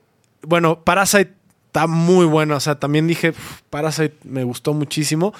Y entiendo que le hayan dado el, el Oscar porque es muy buena película en todos los sentidos. Pero yo creí que iba a ganar Joker. Porque, también. y yo creo que no se la dieron a Joker porque no se atrevieron a darle mejor película a una película que habla sobre. eh, Como el pedo mental. pues como el trip mental de que puede llegar alguien a meterse a matar este eh, gente en, en- en un lugar público, ¿no? O Sí. sea, esa psicosis. sí, de la salud mental, ajá, ese pedo. Ajá, yo creo que la, eh, la justificación de que ganara Parasite es que dijeron, bueno, globalmente esta película reúne todos los requisitos de una mejor película y yo que reúne todos los requisitos, pero tiene este elemento en donde si la- le damos mejor película, eh, vamos a como a promocionar, por así decir, como este que suceda esto. Vamos a glorificar, es la palabra, ¿no? Sí, claro. Yo creo que les dio miedo. No sé, es que sí, los Oscars son muy políticos también. Sí, Son sí, sí. súper Como los Grammys. Como los Grammys. Políticos, ¿no? Pues sí, Sí. los Grammys también. Sí, sí, Sí. ya es otro trip también. Sí, sí, sí. Pues andan mandando aquí un chingo de Ya saludos. estoy viendo todo el mundo. los chivarmanos, saludos a los chivarmanos que nos están viendo. Dice Richard vemos el domingo. Hernández. Ajá, nos vemos el domingo Nos en el vemos al a ratito que bueno. juegan las, las Carly morras. dice, pasen nuestros saludos. Este. Oye, güey. Norma. Ah, bueno, digo, si hay Si alguien quiere preguntarle algo aquí a Mauri, pues que escriba y ahorita los leemos las preguntas de, Que sean preguntas. de la raza. Ajá. ¿Qué Sí, te iba a si decir? preguntas, hagan sus preguntas. Oye, ¿y a ti te gustaría en algún momento, o sea, No mentadas, preguntas. Sí, no, eso no vamos a leer ni mentadas ni, ni preguntas. Y hagan buenas preguntas, porque Sí, no vamos sí, a leer sí, no. chingaderas. Entonces, pónganse Es truchas, parte mijos. de, es como el podcast que vi con ustedes que estaba Tavares y hablaba de cómo le rayaban la madre cuando salía a presentar las bandas. ah, sí. Y también, bueno, es parte Sí, del pues es parte- folclore es del fútbol. es parte Pero del bueno, pero estaría mejor preguntas para qué. Bueno, si tienen preguntas, chavos, ya saben, vayan haciendo sus preguntas. Oye, yo te iba a decir, pues, que, que, o sea, yo no dudo que en algún momento vayas a hacer ot- alguna otra cosa de cine, porque sé que creo que lo vas a hacer. Pero, por ejemplo, hacer eso de, de quizá de como promotor o, o ser el productor de alguna movie, Sí. O sea, ¿te interesaría? O, o- o más bien, yo sé que, por ejemplo, conoces a Diego Luna y a Gael y, y, pues a Alfonso y a todos. Este, ¿sigues en, has cotorreado con ellos de esos temas o algo así? O... No, a ver, obviamente los conozco, pero también los conocí hace Sí, sí, sí. eh, Hace 20 Sí. años, Sí, ¿sabes? sí. O sea, no tengo una relación cercana con ellos como para hablarles y decirle, oye, Ah, bro, ¿qué andas haciendo? O sea, no, no. Lo- los- cuando los he visto, pues, nos saludamos Sí. chido. Ah, Sobre todo he visto a Diego. Sí. Este, lo me lo he Pero- topado varias veces. Vino a un partido de Chivas hace, no, hace un par de años. Ajá. Alfonso lo vi, también me lo topé hace no mucho tiempo y muy chido. Me dijo, ¿qué andas haciendo? Mándame lo que andas haciendo de Ajá. cine. Y este, con el que sí tengo, me gustaría pensar que tengo conexiones con Guillermo. Guillermo. También lo vi hace poquito y, y platiqué con él muy chido. ¿Y fuiste a su expo? Este- ¿Ya la fuiste a ver? Eh, la vi en Los Ángeles, Ah, cuando la pusieron por primera vez en Los Ángeles, Ah, en. LACMA. Y soy, o sea, soy fan de los tres, de Sí. Cuarón, de Iñárritu y de Guillermo, por todo lo que significa para el cine mexicano. Pero a quien más idol- idolatro y respeto y, y para mí es como mi gurú de cine es a, es a Guillermo del Toro. Sí. O sea, para mí el cine que él hace, bueno, es que también Cuarón hace cosas increíbles. Sí. Todos hacen cosas chidísimas. Eh, Iñárritu también su drama me encanta, ¿no? Sobre todo cuando trabajaba con este mm, eh, Arriaga. Eh, pero, pero para mí, yo creo que Guillermo va a pasar a la posteridad como un director de culto. Sí, claro. O sea, eh, yo sí creo que es como una especie de Hitchcock mexicano, ¿no? Sí, o sea, sí, sí. y el amor que le tiene al cine y así es algo que, que a mí me inspira muchísimo. Pero no, no, no, no los cotorreo. Ah. O sea, no como para. Seguramente a lo mejor si tuviera un proyecto y, y buscara platicar con ellos, este, seguramente. Pero más bien, quizá los buscaría para que me dieran su punto de vista. Sí, ¿no? O claro. sea, que me dijeran, oye, tu película, tu guion es una basura. Sigue chambeando. O, oye, tienes algo, Sí. está chido. Oye, me encantó. Sí. Pues algo así estaría muy chido, pero. sí, retro. Pero no, no, este, no, no. Algún, más bien otras personalidades que conocí del cine o que conozco, que más bien son productores y- y así, pues chido. La neta es que hay gente que por lo que hizo mi jefe, pues me abre las puertas porque Claro. y tu mamá también fue y es una de las mejores películas mexicanas. Sí, claro. De hecho está así en esas 100 películas que tienes que ver antes de morir, Ajá. así en, en esas listas que hacen, Sí. sale y tu mamá también. O Sí, sea, qué chido. sí es una película de renombre mu- mundial y eso está chido. Sí, ¿no? claro. Ahora, ah, la verdad es que ahorita me encantaría estar haciendo más proyectos de cine, los voy a hacer, pero ahorita mi atención está eh, 100% entre Chivas y OmniLife. A huevo. Y sobre todo más en Chivas porque es la que más atención necesita. Sí, claro. Entonces, pues están by los proyectos de cine, aunque estoy haciendo cosas, este, apoyando amigos que están haciendo cine, Sí. este, me llegan proyectos, pero ahorita, pues, el dinero, las ganas, el, el enfoque está en, en el club y en, y en OmniLife, ¿no? Oye, ¿Diego sigue haciendo cine? ¿Qué Diego? Diego el... Ah, Diego Ciraña, Ajá. este, trabaja en Vice, Ah, órale. en, en- en la- en Ajá, el canal de sí. noticias de Vice News. Haciendo contenido. Él es editor, edita Ah. muchos los documentales que venden Vice. De, ya ves que Vice, documental de narcotráfico, Sí, este, la- él, él los edita. Los Es- migrantes. Es chido, es buen editor. Sí. Es Ah, un amigo, para los que no sepan, es, un am- es un- de mis mejores amigos de la carrera y, y es, es gabacho y, y trabaja en Vice. Es chido. Con él Sí. hice varias cosillas. Pero no, Sí. no está dirigiendo. No está dirigiendo ahorita. A huevo. Y digo, y por ejemplo, entrando ahora al tema del... Espera. Ah, a ver. No, espera, espera. Vamos a entrar un poco al tema del deporte, pero primero, ¿viste, el- ¿te late el box? Sí, sí me gusta. ¿Y viste, pudiste ver el Fury contra Wilder? No, no lo vi. ¿No viste? No, me gustaría tener más tiempo para Sí, ver el, sí, el sí. UFC y box. Pero sí, sí me ¿Sí gusta. te late? Güey, Sí, sí, sí. increíble pelea. Increíble pelea de Yo- Tyson yo, Fury. la, la- la vi ahorita, que eh, ayer que llegamos. Yo no la pudimos ver en vivo porque tocamos en Outland, pero sí la vi ayer que llegamos y, y el, el Fury, no manches. ¿Qué tal? O sea, bueno. A- Güey, le dio- aparte yo no, sé ni sabía... quién ganó, o sea, no sé Ah, ¿Haz de Sí, cuenta? ahí, te, ahí te va, nomás déjame te digo que Fury llegó súper gordo, bueno, no gordo, o sea, con mucho... más pesado. Con más peso que el- ya se habían dado un tiro ellos dos y había ganado el otro, ¿no? No, empataron. Ah, neta, empataron, empataron, perdón. Y entonces, para este tiro, que algo habían, este güey cambió de entrenador y no sé qué, pero que le estaban tirando mucha mierda de eso, de que por- se veía más gordo y que más lento y que no sé qué. Pero esa era su estrategia también, cabrón, pegar más duro. güey. Es que el, va- No el, es- mames. el vato agarró un entrenador que le, Física. que, que Sí. le enseñó a, Y- a y pegar pues ya- más duro, güey. Ya sabrás, güey. El otro, que también leí que el otro, no sé qué, qué se hizo en las piernas, que se las que se las redujo, o sea, se, se hizo más débil de las piernas. Entonces cada pinche madrazo del otro destanteaba más al otro güey, cabrón. Y, y pues se me hace bien cabrón que si- siguiendo un- una estrategia, un plan, este güey al, al que todo el mundo pensaba que le iban a romper la madre, ganó el otro, güey. Así de que a huevo, güey. Sí, la neta. No, pero y el y pues güey le dio una putiza se- siete, o sea, en el séptimo round pararon la pelea a la esquina, güey. Una clasecilla. O sea, la tiraron la toalla. Y el vato así todo vergado, así como que, ¿por qué? Sí. ¿Por qué? Pero Saliéndole pero, güey, sangre del oído, güey. Le reventó el oído, No mames. le Sí, reventó güey. la nariz, güey.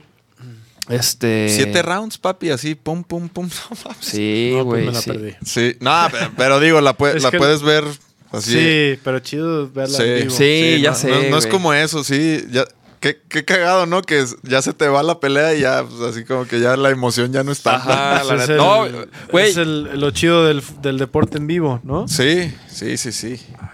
La neta sí, güey. La- las patitas. Y Fucho, por ejemplo, Fucho sí, siempre jugaste. Sí. Sí, Siempre sí, jugaban sí. ahí Jugábamos las de retas. morros, En sí. Educare, desde morro. ¿Quién era el tronco? ¿Quién? El, el mi niño. Ah, papá.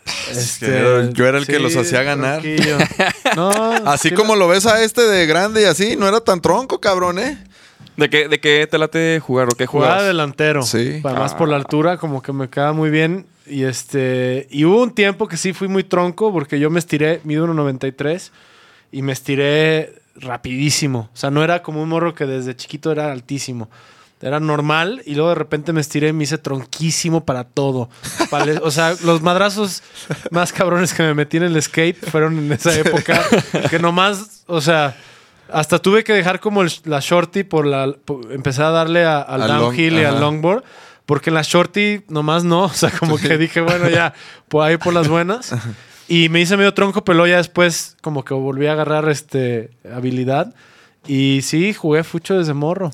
Ahora ya no, lamentablemente ya no juego como me, hubiera- me gustaría jugar, pero sí. ¿Quién? O sea, es que quién, bueno, hay gente que no, pero ¿quién no creció en México jugando fucho? O sea, Sí. En la calle, ¿no? Además, yo vivía este, en un condominio y tenía 50 vecinos en el condominio y pues jugábamos en... en- Las retas en ahí. la- no, pues sí, desde fucho, este, béis- o sea, jugamos béisbol también porque yo vivía enfrente del 3 de marzo aquí en Guadalajara, de los Tecos, y había un diamante de, de béisbol y teníamos un amigo que era como el cabecilla de la, del, del crew de, de vecinos que teníamos. Y este, y él era del norte, era de Monterrey o de Nuevo León, no me acuerdo bien de dónde es.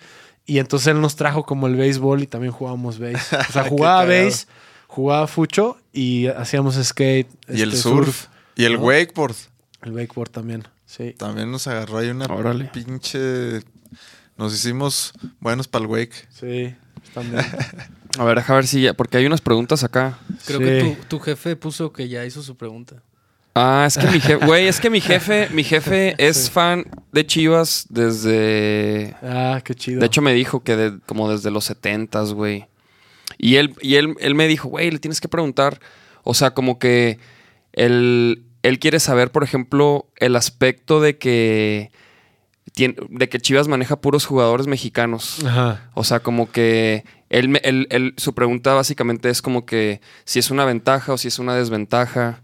Si no es una ventaja, a lo mejor contratar extranjeros. O sea, como que ese rollo, ¿qué onda con eso? Sí, pues es un tema bien interesante porque definitivamente creo que si en toda la historia de Chivas, quizá los últimos años, ha sido los años que más se ha cuestionado si este modelo de Chivas de jugar con solo mexicanos sigue siendo viable. O sea, si, si en el mundo de hoy, en este fútbol que ya está globalizado, porque pues vemos a los equipos europeos, y hay muchas vertientes de cómo discutir este tema, porque también eh, si te pones a pensar que solamente tienes un cierto rango de donde puedes escoger el talento, pues de alguna forma sí estás más limitado, ¿no? Sí. Eh, en general, yo, o sea, contestando así directamente la pregunta, yo sí creo que sí es una desventaja, pero no necesariamente porque no crean el talento mexicano, al revés. Creo en el talento mexicano y sí creo que puede haber un equipo campeón con puro mexicano, ¿no? Ahora es más difícil por varias razones. Uno es la venta y compra de jugadores. O sea, Te definitivamente lo encarecen. encarece el mexicano por ser más, más difícil de tener el talento eh, nacional, pues encarece y sobre todo le encarecen más a Chivas. Es una realidad. Este, todo el mundo lo sabe, lo sabemos, a Chivas le encarecen los jugadores. Entonces, con los que tengo que comprar jugadores, pues es solamente tengo un, un- una cartera muy pequeña de dónde puedo comprar jugadores de, de- de otros equipos. Cuando otro equipo, pues puede, todo el mundo Ajá, puede traer jugadores de todo el mundo. de donde puede sea. hacer negociaciones con equipos relativamente pequeños de Latinoamérica que tienen un gran talento y se pueden traer grandes talentos por, por mucho menos dinero. ¿Sí me explico? Eso ya es un hándicap en contra de Chivas. Eso sí lo es. Porque nosotros tenemos que invertir más y tienes, hay estadísticas que dicen que, bueno, de ta- cada tantos jugadores que tú tienes de talento, pues eh, no todos de 10, no todos los 10 van a eh, explotar y van a ser este, grandes figuras, ¿no? Probablemente un, un 70% no sean esas figuras y solamente 3 o 4 van a destacar, ¿no? Este, por muchas razones. Entonces, eh, eh, es más difícil que los modelos sean más sostenibles, ¿no? Por otro lado, también tienes el tema como de genética, ¿no? Que ese es algo que también como que se está empezando a discutir y, y esto no tiene que ver con quién es mejor en el mundo. O sea, no voy a decirte, oye, pues los brasileños genéticamente son mejor que los mexicanos, pero sí influye. Sí, sí nuestro cuerpo es muy diferente a otras nacionalidades y sí, tiene, sí hay una relación, ¿no? En en la genética. eh, hay razas humanas que son mucho más, que tienen eh, mucho más resistencia, más velocidad, este, las alturas, ¿no? O sea, hay, hay temas ya de, de fisionomía que sí influyen, ¿no? Entonces, creo que al tener solamente mexicanos, pues reduces la posibilidad de poder traer alguna persona de otro tipo de genética que te puede dar un factor distinto que, que la física del mexicano. Ahora, eso no quiere decir, no estoy generalizando. Hay mexicanos que pueden ser igual, igual de rápidos, igual de, de altos, pero, pero las probabilidades por raza son menores. ¿Sí, Sí. me explicó? No, y además, Sí, sí, pues, como dices, te cuestan carísimos, ¿no? El, el que es más rápido mexicano, pues te lo van a vender a ti en carísimo, ¿no? Ahora, algo bien interesante es que la genética mexicana está cambiando bien cabrón. O sea, sí veo, yo por ejemplo, cada vez más jugadores más altos. Yo sí creo que vienen generaciones bien interesantes por la física. En nuestra misma cantera vemos chicos que ya eh, su altura es mucho mayor que las alturas de hace 15 años. Sí, sí, o sea, sí, si tú sí, ves, sí. de hecho, el fútbol mexicano y ves a los jugadores mexicanos, pues eran, éramos bastante chaparros, ¿sí me explico? O sea, Ramón Ramírez no es muy alto, ¿sí me explicó? No. Por poner una figura. Ramoncito Morales, o sea. Dándole Ramón Morales, eh, pues son bien chaparritos, ¿no? Sí. Sí, y, Digo, yo no sé. y cada vez ves más altos, ¿no? Pulido, por ejemplo, eh, Alanis, este, Gudiño es más alto que yo, yo mido 1.93, Gudiño va a estar como en 1.98, una cosa así. O el sea, pollo también es alto. el pollo es alto, este, Mier El también. chatón, el chatón es Ah, El alto. chatón El es, chatón. alti- es como de mi altura. Sí. Este, entonces, también, si bien ahorita podría ser una desventaja ciertas, ciertos tipos de cuerpo, Sí. yo sí creo que viene una generación muy interesante. ¿Y de qué depende eso? Depende, yo- bueno, habrá muchas formas de definirlo, pero viene también acompañado de la alimentación. O sea, si la alimentación de un país mejora, pues obviamente mejora la genética, mejora los, la muscular. O sea, yo sí me acuerdo que había ciertos jugadores que llegaban a Chivas en la época donde mi jefe era presidente, que llegaban muy mal nutridos. O sea, que no habían tenido nunca una cultura de buena nutrición. Y eso era como, pues sí influye. O sea, no es lo mismo que crezcas bien nutrido. Este, y no estoy hablando que no comían. ¿Sí me explico? ¿Qué comían? Sí, o sea, hay gente que viene también, Pura jugadores pizza. que vienen de, de- de lugares eh, de escasos recursos Sí. y que pues su alimentación de morros no es muy buena. Yo es- incluso he escuchado hasta jugadores que cuentan su historia de morras y decían, es que a mí me daban de morro, me daban aguardiente y me daban mezcal y, o sea, porque así se vive en algunas partes de México. ¿no? Sí, O sí, sea, a los sí, morros sí, les sí. dan hasta...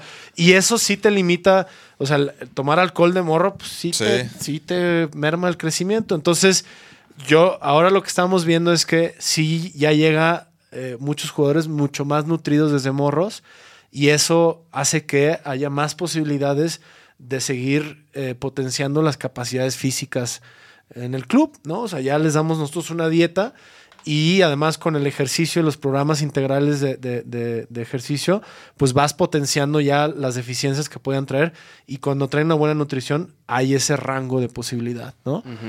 Órale. Pero digo, es un tema bien interesante, complejo, pero, pero que Sí, sí, influye, sí, porque. ¿no? y porque. Pero, por ejemplo, a ti te. O sea, yo que le voy a las chivas, pues, por ejemplo, yo sí. Yo, yo, yo sí tiene como un saborcito mejor cuando pues ganan, obviamente. Yo sí a veces digo, cabrón, a huevo, puro pinche. saborzote. Yo, yo, yo sí digo, puro pinche mexa, huevo, cabrón. Nos No, la peló o- el Boca Juniors, nos la peló, ¿sí? Digo, Sí, no, sí, no- sí. No he terminado de contestar la pregunta, Sí. pero sí, o sea, eh, algo, por ejemplo, cuando me toca hablar con gente de Europa, figuras importantes de Europa que me toca co- conocer o platicar en congresos o creo que de lo más significativo que me mencionan de Chivas es el hecho de que jugamos con puros mexicanos. Sí. Y, y el comentario generalizado es nunca pierdan eso, porque eso es único en el mundo y es muy, y, y es muy valorado. Y la gente ve a Chivas en el extranjero como el exportador de mexicanos de Sí. talento. Sobre todo, ¿se acuerdan? Mucha gente ubica a Chivas por Chicharito, Sí, ¿no? claro. Este, porque fue muy, muy representativo Chicharito cuando se fue a, a jugar a Al Europa. Manchester. Y, y yo creo también, yo creo en eso. O sea, ya contestando, yo creo que Chivas nunca debería de perder esa tradición. Aunque sí, también tengo que decir que en algunos aspectos sí es una desventaja. Eh, ahora también, pues es tomar en cuenta la afición. Yo a todo, cualquier aficionado y la gente que me está escuchando hoy, que te contesten, ¿no? Y te puedo casi garantizar que todo el mundo dice, ni madres, vamos a jugar con mexicanos. Y entonces eso se convierte en una razón de ser, un leitmotiv de decir, entonces, si este es nuestro reto y yo si te, aunque no le guste a otros dueños de otros equipos, pues vale doble el mérito, porque Claro. el reto es mucho más grande. Sí, ¿no? claro. Y, y para eso estamos hechos los mexicanos, para los retos grandes. Eh, Cueste lo que cueste. Ah, entonces, eh, yo así creo, por lo menos dentro de mi gestión, tendría que verdaderamente la afición como eh, quizá eh, que todo el mundo diga es que sí, ya Chivas necesita, como para que pudiera considerar cambiar esa tradición. Pero para mí proteger esa tradición es parte de, de mis responsabilidades principales Sí, de, claro. de- de estar en Y, esto, y- sí. y como dices, pues ya es parte como de, de la identidad también, ¿no? Quizás como del... Sí, quién sabe, y, y si se rompa eso, ¿quién, quién sabe cómo sería Chivas. No sé. Pues es mira, por ejemplo, acá, sagrado. acá, acá. Me están diciendo hasta que en ESPN, ya estoy viendo aquí, que van es- a- Dicen ESPN se va a robar Pues es fragmentos del es, podcast. Que se roben lo que quieran. Es lo No, que no, no, no se van a y- robar ni madre, los vamos, les vamos a decir, este contenido Es, es, nuestro. es. Oye, no, pues sí, o sea, obviamente. se- o Puro sea, mexicano está. Sí, claro, güey. Puros mexicanos a huevo, ahí ponen la raza. Puro mexicano 100%. Eh, exacto. Y, y yo sí creo y... Es que y- te identificas, güey. O sea, yo, mames, yo, yo me identifico, cabrón, con ese equipo. O sea, por ese aspecto, por, no sé, por luchones. O sea, les vaya bien o mal, como que. Es que eso es, la- es lo que iba a decir, que sí, o sea, cuando las cosas van bien, a huevo, y cuando las cosas van mal, es de que empiezan a dudar como Sí, de, de por qué que, esto y ¿por qué qué lo otro. Y, y es eso, güey, ¿no? O sea, es- o sea, pero a mí se me hace bien perro que, o sea, que la neta es que, re- que, que respetes eso y que lo, que lo conserves, güey, porque así es parte como de, o sea, como que a muchos mexicanos nos da esperanza de que, güey, sí se pueden lograr las cosas, A ¿no? huevo, ya se pudo. O sea, ¿no? Porque Sí. también ese sí, Sí, se puede. sí, sí, A claro. veces digo que es como... Sí Como se va a poder, ¿no? ajá. No, a huevo, que se puede. Ya ganamos una copa cuando había la copa, la última copa, la copa número 12, que mucha gente se le olvida, pero a ver, esa copa, ese campeonato se ganó cuando más cantidad de extranjeros ha existido en el fútbol mexicano. Ahí está la estadística, no estoy mintiendo. Hay, hay- había más en ese, en ese torneo que lo que hay ahorita de extranjeros. Entonces ahí está. O sea, si, si quieres decir, oye, y ahorita empiezan también a decir, es que el modelo de Chivas, eh, de puro mexicano, Ajá. ya no funciona. No manches. Así ganamos la Copa número 12. Entonces, Y la 11, y la Y- 10 y la 9 y la 8. y a lo mejor la no éramos el favorito, a lo mejor hasta incluso te diría que nuestra calidad futbolística era menor que el, el rival, que era Tigres, con una calidad Ajá. futbolística impresionante. Pero ¿cómo les ganamos? Pues como dijo el, el pastor de aquel momento, pues, con, con tompiates. Con ¿no? muchos huevos. Aquí sí puedes decir, eh, güey. Sí, huevos, con huevos. Este, y, y así Oye. se ganó. Y, y, al- y eso creo que es lo que. El mexicano creo que tiene una mentalidad. De repente creo que nos cuesta mucho trabajo visualizar el éxito, reconocer el éxito de los demás. Tenemos muchos, muchas áreas de oportunidad, ¿no? Porque no me gusta decir defectos. Cosas que podríamos mejorar como mexicanos, pero también tenemos cosas bien chingonas que no tienen nadie más. ¿no? Sí, claro. que cuando nos unimos somos increíbles. O sea, eso sí creo que cuando el mexicano neta puede dejar sus egos y sus diferencias y, y ser brothers en la cancha o en donde sea, creo que somos capaces de cosas increíbles que ni nos imaginamos. Pero el chiste es llegar ahí, ¿no? El chiste es formar un equipo comprometido así y ese es el reto, ¿no? Eh, y vale doble, para mí vale Sí. doble. Que, que Chivas gane, vale doble. Sí, sí, sí. Porque, porque tenemos muchos, muchas eh, cosas en contra. Y no es para decir, ay, es que nosotros, no, o sea, no es chillar este, que, que tenemos cosas en contra, pero no manches. Claro que sí vale doble el, el mérito. Sí, ¿no? sí, sí, sí. Porque cuesta más trabajo, sí nos cuesta más. En dinero, en esfuerzo y en, en- en mentalidad, en, en- en lograr que, que un equipo de puro mexicano. Y yo te diría algo, yo les preguntaría algo. Imagínate que Chivas no existiera. O sea, ¿qué otra institución mexicana te inspira para decir a huevo, con puro mexicano? O sea, es la selección, ¿no? Que Sí. todo el mundo El tri. nos El quitamos tri. la camisa del eh, el Del club que somos y le damos a la selección. Pero de ahí en más, no, no, no, que, que genere lo que te genera Chivas cuando dices, güey, son puros mexicanos. No, no, No. Entonces es como que tenemos esa responsabilidad en el fútbol y en el país, ¿sabes? De, de, de constantemente decir que el mexicano tiene la capacidad de ser exitoso, no del sí se puede, sino de que somos igual de exitosos y que, y que es muy importante mantener los valores de lo que nos hace ser quienes somos, ¿no? Sí. Entonces, a mí yo son el tipo de cosas que siempre trato de tener en mente al estar frente de Chivas, es decir, está esta responsabilidad deportiva, pero además hay una responsabilidad con el, con el país. Sí, claro. Porque además con la cantidad de aficionados que tiene Chivas, si hacemos las cosas bien, podemos inspirar a mucha gente a que en sus vidas hagan las cosas bien, ¿no? O sea, Sí, cuando un claro. chavito dice, güey, yo le voy a Chivas porque es puro mexicano, digo, qué chido que ya hay, o sea, que hay un morro que va a crecer pensando que ser mexicano es importante. Sí. Y el por qué. Y no se trata de decir que los demás no lo sean, ni es un tema este, de ser eh, eh, xenófobo en contra de otras nacionalidades, ¿no? Nada que ver. De hecho, en Chivas hay gente de otros países. Hay, tenemos gente de, de Barcelona, gente de Sudamérica, gente de Estados Unidos, lo que tú quieras.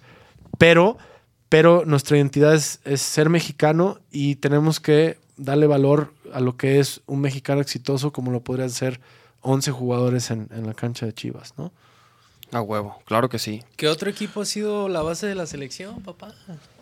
Oye, oye, oye. Además hay una estadística que cuando Chivas está bien, la selección está bien. Sí, Te sí, lo sí, juro, sí, hay, sí, sí. hay- los momentos que le ha ido bien a las elecciones cuando Chivas ha estado muy bien. Entonces tenemos que volver a eso, tenemos que volver a ser la base de... Y el proyecto que estamos generando ahorita va enfocado a eso. ¿Qué tenemos que hacer para ser la base de la selección? Para ser la mejor cantera de México, para tener eh, la mejor eh, visibilidad de talento en México, o sea, ser los mejores scouters de talento en México y, y volver a ese hambre de que los jugadores que, que juegan en México son los que nos representan en, las, en, la, Sí, en la claro. selección. Porque también ya vimos que una selección con jugadores extranjeros a lo mejor no necesariamente es el, el proyecto adecuado, ¿no?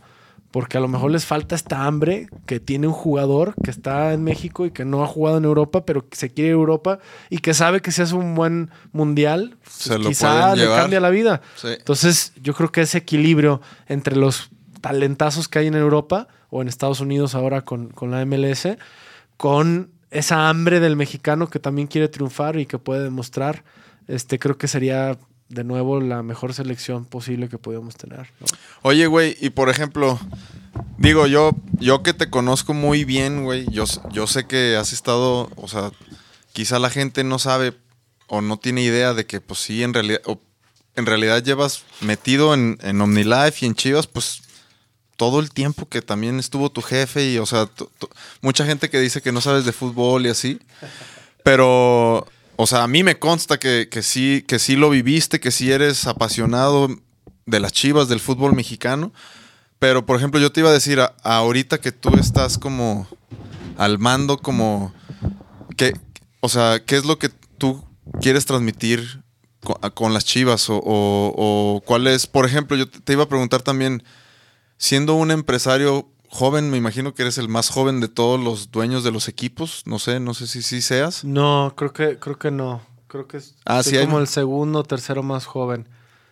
Y, y, por ejemplo, en- por ejemplo, se me hace chido que haya dos, tres jóvenes. ¿Cómo es, Chidísimo. cómo es el convivio con, con, con, con los dinosaurios? O sea, ya- llamarlos así, no, no, no, no, no, no los ofendo, pero son, son maneras de Consta pensar. que yo no lo dije. ¿eh? Son maneras no- de pensar. No, yo no lo dije.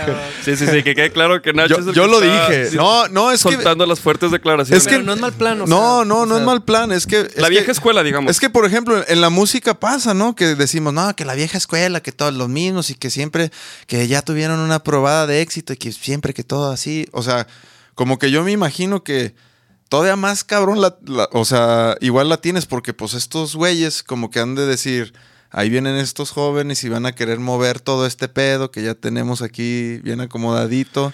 O si te llevas chido, o si, si les gustan las propuestas nuevas, frescas, o...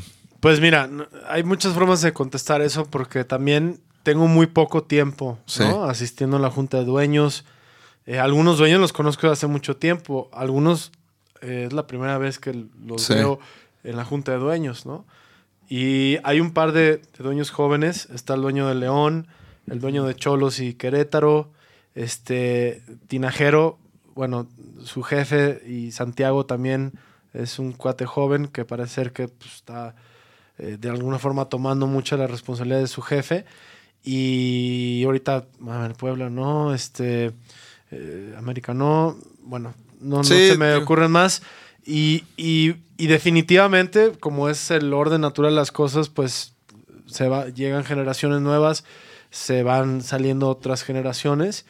Y sí creo que ahorita el fútbol está en una transición, pero no una transición nada más por los jóvenes que hay, simplemente por el, el- el contexto mundial de fútbol en el que estamos viviendo, ¿no? O sea, sí está cambiando mucho el fútbol mexicano. Para mí hay una competencia todavía mucho, ha incrementado mucho la competencia. O sea, hoy ves el torneo y ves que está más peleado. O sea, Sí, ves quizá yo me acuerdo hace 20 años de fútbol y era muy, muy destacado quiénes eran los primeros Ajá. lugares durante mucho tiempo. ¿no? Sí, sí, sí. había más, eh, eh, había más este, supremacía de, de ciertos equipos. Hoy también la hay y, y creo que hay más mérito en eso, porque sí creo que es más competitivo el día de hoy. El fútbol ha, ha- ha evolucionado mucho y el fútbol de México ha evolucionado, ¿no? Por supuesto con sus respectivas áreas de oportunidad, ¿no? Sí. En arbitraje, hay cosas que todavía creo que estamos lejos de ser eh, la liga que deberíamos de ser. Y, y creo, más bien que si veo, creo que al estar yo en esta posición, me entusiasma la idea de que tengo una responsabilidad muy grande y la oportunidad de proponer cosas nuevas, con la esperanza de que eh, sucedan, ¿no? Sí. Siempre y cuando sean eh, propuestas válidas y, y buenas, independientemente que esté joven o no esté joven, ¿no? Sí, sí, sí. Y, y- y desde lo que yo hago, trataré y, y procuraré, porque también es una característica que me gustaría pensar que tengo, que me gusta proponer, somos constructivos, aprendí a ser propositivo, proactivo, y creo que es algo que definitivamente traeré, eh, procuraré traer a la mesa de dueños, ¿no? Sí, claro, sí. Eh, ¿Cómo nos llevamos? Pues creo que eh, la verdad es que en, en general hay, hay, hay buenas relaciones entre los dueños. Hay ciertos dueños que pues, tienen diferencias con algunos y que no. Pero siempre creo que la- eh, sí se habla como en, un, en, en tono propositivo, porque finalmente somos socios. sí, Y entre mejor estén las cosas, pues mejor para todos en todos los sentidos claro. creo que quizá hay dueños que priorizan más la parte económica, dependiendo de lo que les esté pasando Sí. a nivel club, y otros quizá la parte más deportiva. Sí, yo, o sea, yo no hablo tanto así como de, de la grilla, de que si se llevan bien, o hablo, hablo más porque, o sea, siempre, güey, hem- o sea, desde morros, o sea, yo de cuando estaba contigo, de que siempre, pues, las chambas que hemos tenido, güey, eh, en ese entonces, bueno, en tu caso también en específico, es que como que siempre hem- he- hemos o has estado más joven para, para eso, ¿no? Siempre es de que, ay, está chavo para hacer los videos. Y siempre eh, los has hecho, siempre has sacado todo eso bien adelante. Entonces como que yo digo, pobre, así digo, pinche Amaury, ahorita que se, se va a ir a la cueva del lobo con todos estos, o que, que, que como que siempre son... Es, es mérito doble, como dices las chivas, ¿no? En tu caso también yo lo veo así, de que como que Ah, pues qué chido, homie. a lo mejor, a lo mejor, quizá a lo mejor no querías estar ahí, pero sin embargo lo ves como, a ver, este reto, pues claro, yo, yo sé cómo lo quiero hacer y lo voy a hacer, pues, ¿no? Entonces como que es un mérito doble, creo No, yo. Pues qué chido que lo ves así. Eh, nu- nunca, nunca dije no quiero estar ahí, ¿no? Más bien no me imaginé que me iba a tocar quizá en las circunstancias en las que me tocó y con la partida de mi jefe, pues eh, con mayor razón no, no era, eh, aunque estaba planeado y, y- y empezamos con un proyecto de, de- de transición, De transición. familiar. eh, pues bueno, daría lo que fuera para que mi jefe no se haya tenido que ir el año pasado, ¿no? Pero eh, mm, sí, creo que sí ha sido una constante, una constante en mi vida, este, que siempre me he estado un poco más adelantado de lo que a lo mejor debería estar para ciertas cosas. En Laberinto del Fauno trabajé a los 17, casi, bueno, 18 recién cumplidos en el Laberinto del Fauno. En Harry Potter trabajé Sí. también, tenía 15 años. Este, empecé a trabajar como a los 14 años, más o menos, en diferentes cosas. Me gusta mucho trabajar Sí. Y creo que siempre me ha adelantado. Y esto de que no sé fútbol, pues me parece tonto. A veces, más bien, me gusta porque si así piensan que no sé, cuando pueda yo demostrar con mi trabajo y, y mis acciones que, que lo que hago es, es valioso y que esto de que no sé de fútbol, pues eh, va a quedar...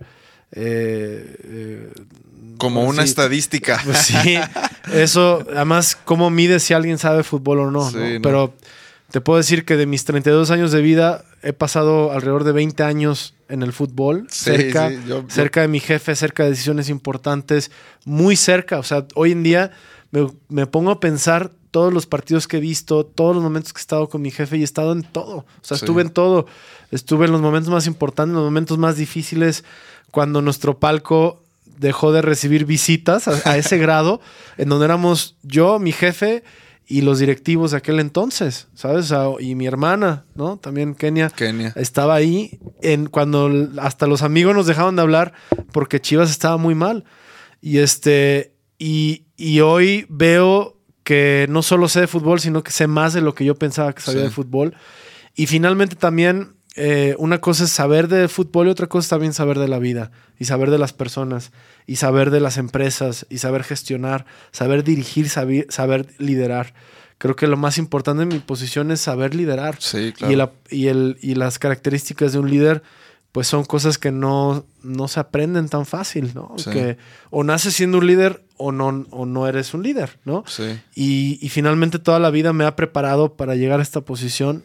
Creo que No, y súper, súper. no estoy bien solo, además. eh, lo que no sé, procuro tener gente que sabe más que yo, pero sea fútbol o, o lo que sea, o sean Sí. canicas o lo que sea. O sea, si no sabes algo, trata de tener a alguien cercano a ti que sabe más Que tú. sepa. Porque no- ni soy todólogo, ni quiero ser todólogo, ni pretendo ser todólogo, ¿no? O sea, eh, además, lo más fregón de tener un equipo de directores, una directiva, es saber que cuentas con alguien que es mejor que tú para cierta cosa, para hacerlo. O sea, Sí, para y- y- poder deslindar también, así como tener la confianza de que él sabe lo que hace ya, o sea. En el caso de Ricardo, por ejemplo, Peláez, con el que estoy trabajando muy bien, me siento muy a gusto. Con toda la gente que tengo en, en mi equipo, me siento muy a gusto.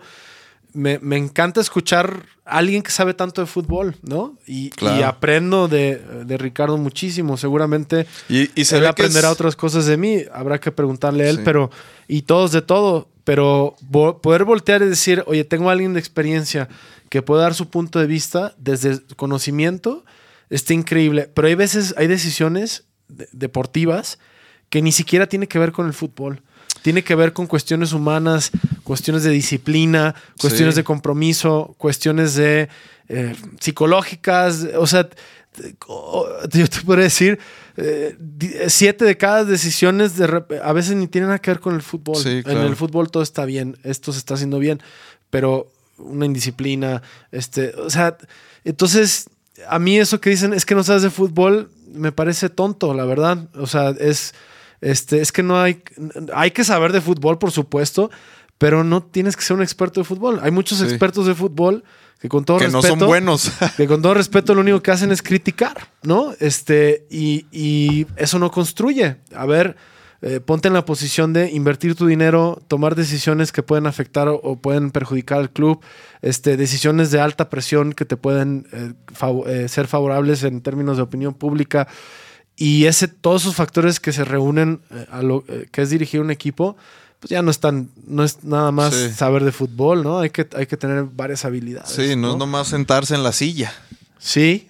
y Digo, por ejemplo- también trabajar. ¿no? Digo, yo, O sea, yo, yo he conocido a, a varios este, directores deportivos de Chivas y, por ejemplo, Peláez el sábado, que, que fue el juego, el sábado antepasado, que fue el juego contra Cruz Azul, a mí se me hizo bien chingón que, que llegó, o sea, yo no lo conozco y llegó a mí y me saludó de que, hola, ¿cómo estás? No. Y no estabas, creo que estabas en el vestidor o algo así, y, y nos dijo, ah, venía a saludarlos a todos, nada más quería ver, y ya. Y yo dije, güey, Pues pinche vato bien buena onda. Ajá, güey, o sea. Es educación. O sea, pero créeme que he estado al- con otros y, y que ni te saludan y que así como que yo, o sea, cuando vi eso dije, güey, este güey, qué chingón que está aquí, güey. O sea, Sí. qué bueno, güey. Además es Bien bueno. mexicano y además es exitoso. Sí, sí, sí. Entonces ahí está. Y, Aquí- no- y- y qué pedo, no te tiran mucha giña de que viene de la América y que no sé qué. No, bueno, pues sí, seguramente sí, pero la verdad es que no, no me la paso leyendo críticas y mentadas de madre. Porque sí, para empezar, si me pusiera a leer todo lo que me escriben así en ese sentido, porque la gente que me escribe le contesto en el Instagram, en el WhatsApp, los Sí. que tienen mi WhatsApp, este, en Facebook, todo, todo, procuro leer todo, este, todo lo contesto, o sea, todo lo leo, todo lo contesto. Críticas, pues por supuesto que no, no me voy a poner a pelearme ahí con alguien que me está mentando la madre. Este, hay veces que sí le, es curioso, a veces que sí les pregunto, oye, neta, ¿por qué crees que tienes el derecho de mentarme la madre, de juzgarme y así? Y es bien curioso cuando entablo una conversación con No te- alguien. ya, no, ya no te Oye, no, pues tienes razón, buena onda, ¿sabes? O sea, nunca creí Sí. que me fueras a contestar. Le digo, ya ves, ¿para qué? Es que sí, güey. la- ¿Para la- qué que criticas? así- así- La gente, la gente cree que, cree que, o sea, como que es bien fácil. Ah, cabrones, ¿ya llegaron? Pues es bien fácil, que se este. ponen a hablar. Como que es bien fácil así como mentar madres, ¿no? En, en- por Facebook. O, o- o querer demostrar que sabes, güey. Sí. Porque, sí, porque. Los haters. Los haters, o sea, nunca faltan y todos saben, todo dominan, según ellos, ¿no? Entonces, pues sí, güey. O sea, la neta. A, a mí nos ha pasado con Vaquero Negro también, güey, que nos escriben raza y una vez le contesté a uno y, y, y, y resultó ser fan, güey. Nomás es raza que, que hasta lo hacen como por cagar el palo, güey, ¿sabes? Ni siquiera, a, a veces ni siquiera piensan eso, güey. Es nomás como, "Ah, es una mierda esto. Y luego, y, y si los enfrentas es, ah, era puro pedo, güey, compa. O sea, sí, güey, no te puedes enganchar definitivamente con, con las redes sociales, güey. No. No, no. Nunca, Este- aparte nunca acabas, güey. Nunca Oye, y acabas. por, y- y por ejemplo, güey, tú, por- hablando de redes sociales y eso, pues obviamente, digo, con tu jefe yo me acuerdo que traía el celular pues a full porque él daba su número de teléfono y cualquier duda de algún distribuidor o del, pues ya de Chivas, de lo que sea, pues le hablaban, güey, ¿no? Yo me acuerdo que todo el tiempo estaba así. ¿Tú también haces eso? ¿Sí? Te- tengo. mi número está en la página de OmniLife, está en mi Instagram, creo que también viene el número. Este, en la revista de OmniLife viene el número. En términos de Chivas, pues no creo que. Es- no lo publico para, Sí. porque no creo que necesite eh, eh, atender a- a- de ese modo de la misma forma que atiendo a los empresarios, porque los empresarios los atendemos de problemas de, este, del producto, Sí. pro- problemas del negocio. Pero a todo mundo que me escribe, hay veces que me tardo mucho en contestar. De- mira, si abrimos este, mi teléfono ahorita, por darte un ejemplo, a ver, ¿cuántos WhatsApps tengo hoy? Ah, se acabó la pila. Uf, uf. Por eso no contesta. Con, con razón, ¿no? Bueno, Con razón ejemplo, está hoy- sonando, güey. Hoy seguramente tengo unos 200, 250 WhatsApps sin contestar. O sea, así te lo Pero, pero de, de, o sea, de la mañana o de ahorita, de, una hora. de los últimos días. Y como he estado haciendo eventos de OmniLife en, en diferentes Ajá. partes, y son eventos muy emotivos donde la gente me Sí. escribe después de esos eventos, pues se me juntan Sí. bastante, ¿no? Y también estoy viajando eh, y luego regreso para temas de chivas y se me van, a- me voy atrasando.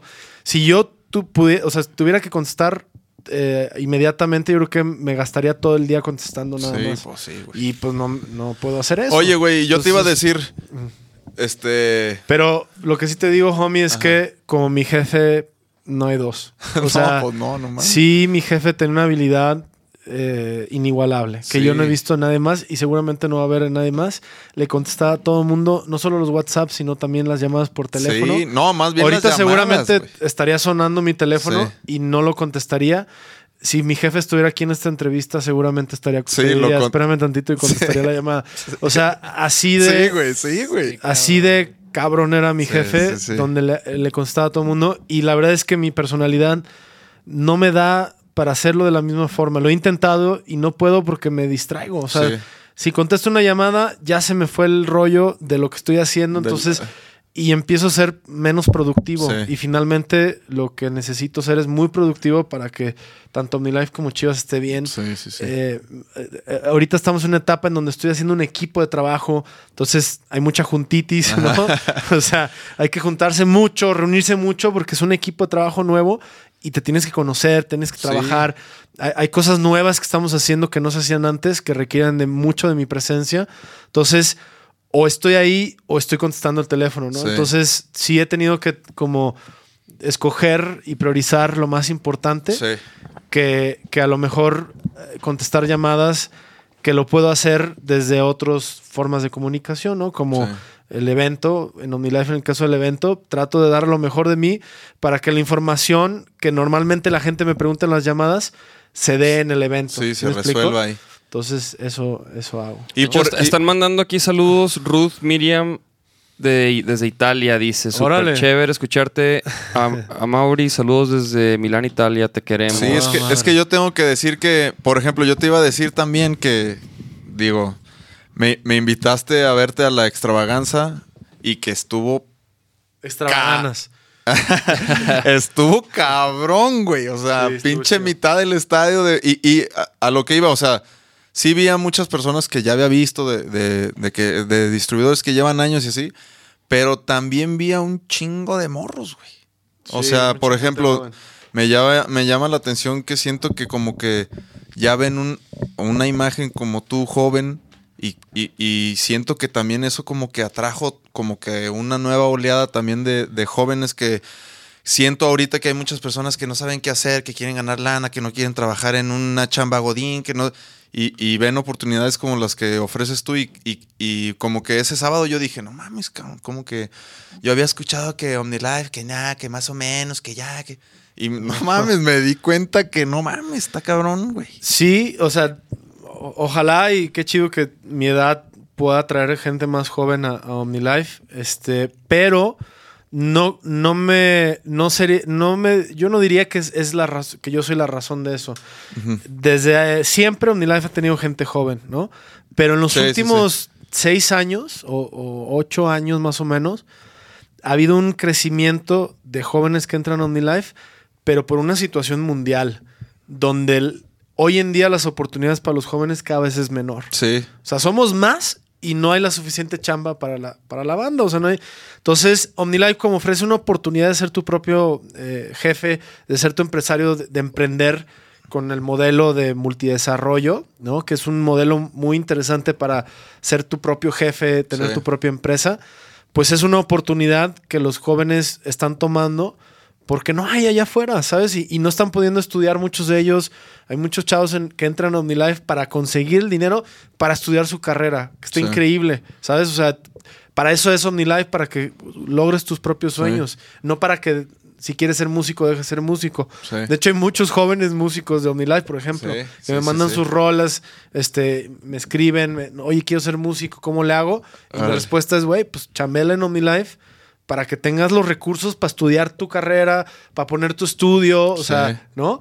Claro. Este, y es- yo lo atribuyo a eso, ¿sabes? Sí. Y en los últimos años, sobre todo en los últimos tres años, cada vez vemos más jóvenes. sí, o sea, Aquí, yo lo, yo lo aquí he está visto. poniendo un chavo, mira, Edmundo Castillo dice, saludos a todos desde Chihuahua, yo soy uno de esos jóvenes en OmniLife. Ah, Ahí mira, es de, tu, es de tus tierras. Nomás lo, nomás lo dijiste porque era de Chihuahua, ¿ah? Ajá, Nomás, ya sí, no, sé. la, la neta, hay, hay- hay varios, pero esos no, güey. O sea, solo leí el de Chihuahua porque es... No, no es cierto, pero sí hay varias razas aquí. Este, mira, por ejemplo, Ruth de Italia también dice, OmniLife está ayudando a cambiar la vida de miles de emigrantes en Europa. Ya se Ah, viene exacto. Extravaganas Bilbao. Sí, en Europa casi la mayoría de la gente es gente que migra a Europa, que son latinos que están en Europa. Y ahora que abrimos en Nigeria, había- está habiendo un fenómeno de ¿Nigeria? nigerianos. No mames. Sí, nigerianos. ¿Cuántos países son ya, güey? Son 21 países. Ah, Prácticamente todo Sudamérica, menos mm, Honduras, Belice, eh, Guyana Francesa, Ajá. todo así, el Caribe. En el Caribe estamos en República Dominicana, toda Latinoamérica, Estados Unidos, eh, México, Estados Unidos, Norteamérica. Canadá, no oficialmente, se man- mucha gente manda producto Manda a Canadá. producto. En Europa estamos en Italia, en España, y no es Europa, pero Euroasia. Este, Rusia, estamos Ah. en Rusia. Y en África estamos en Nigeria. ah, cabrón, no Sí. mames. Mira, aquí también manda saludos el Pablito Macabrito. Ah. Este, también... eh, Pable. El Pablito dice, pregúntenle por favor si hay posibilidades de que los equipos mexicanos vuelvan a jugar Libertadores.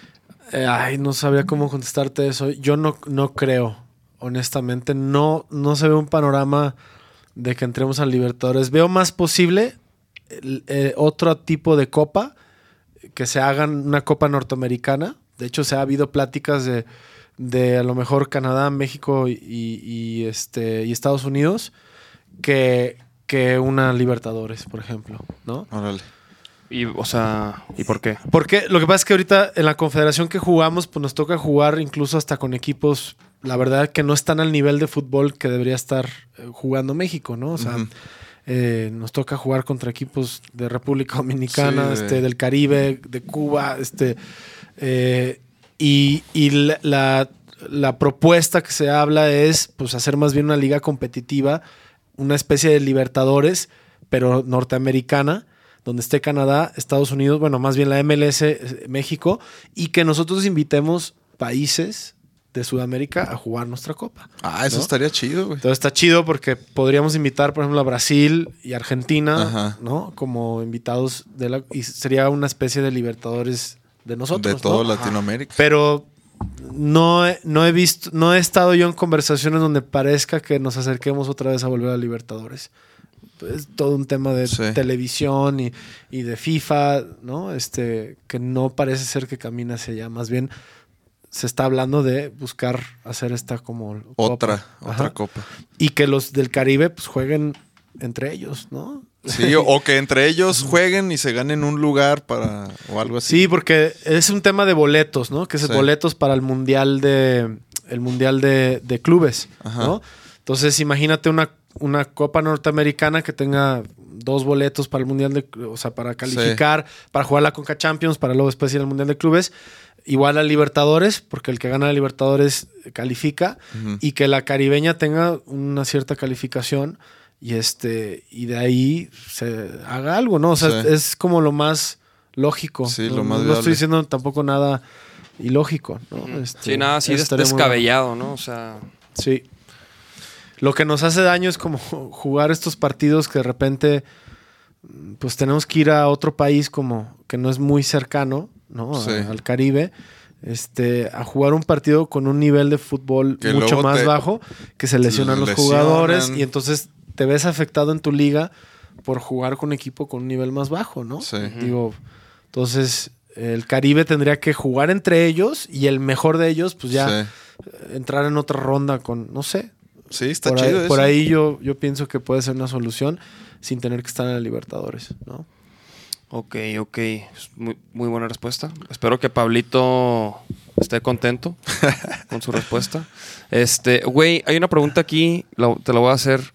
Dice, porque es de un compa aparte, Ajá. del Moy. Dice, pregúntale si estuvo en la bombonera cuando el pedo del bofo. Sí, Sí, claro. ¿Sí? ¿Estabas ahí? Por Sí, supuesto. ¿Y Es- qué pedo? Y, y yo me acuerdo que nos platicaste que, que se tenían que poner las camisas del Boca, creo, para que no les hicieran No, nada. ni madres. o- No, ahorita te digo bien la historia, pero jamás me he puesto la camisa de otro equipo. Ahí te va. Sí, estuve, estuve en. Es una de mis anécdotas favoritas de Chivas, yo- yo te diría. Ah, no. Eh, fuimos a Argentina. eh, de hecho, estuvo muy perro porque acompañé a mi jefe a un par de programas de televisión allá. Y mi jefe en algún programa le preguntaron, oye, es que Maradona eh, dice que él tuvo una visión, porque ya sabes que como que allá en Argentina Maradona es casi como, Sí, como sí, gurú. sí, Sí. Este, tuve una visión de que Boca remontaba y además le metía tres goles, una jalada así, ya sabes, este, y, eh, muy difícil. Entonces le preguntaba a mi jefe, ¿tú qué piensas de esa visión? O algo así.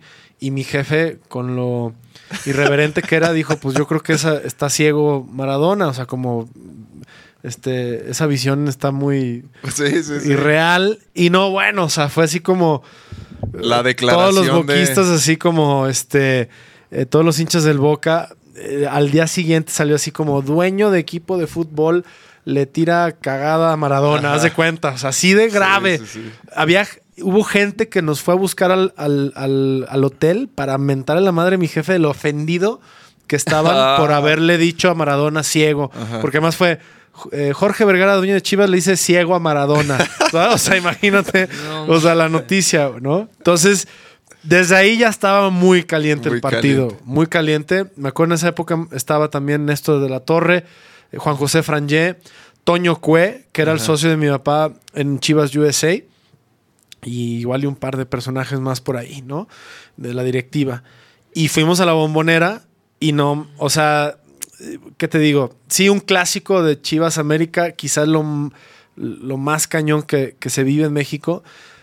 Pero ir a un partido en Argentina es, es particular, es especial. O sea, sí es, la banda es ruda, o sea, sí es, sí, sí es muy especial, ¿no? Si hay que ir, si alguna vez tiene oportunidad de ir a un partido en Argentina, sobre todo un, un partido de importante Boca. como de Boca contra River, sí es una experiencia muy chida del fútbol, ¿no?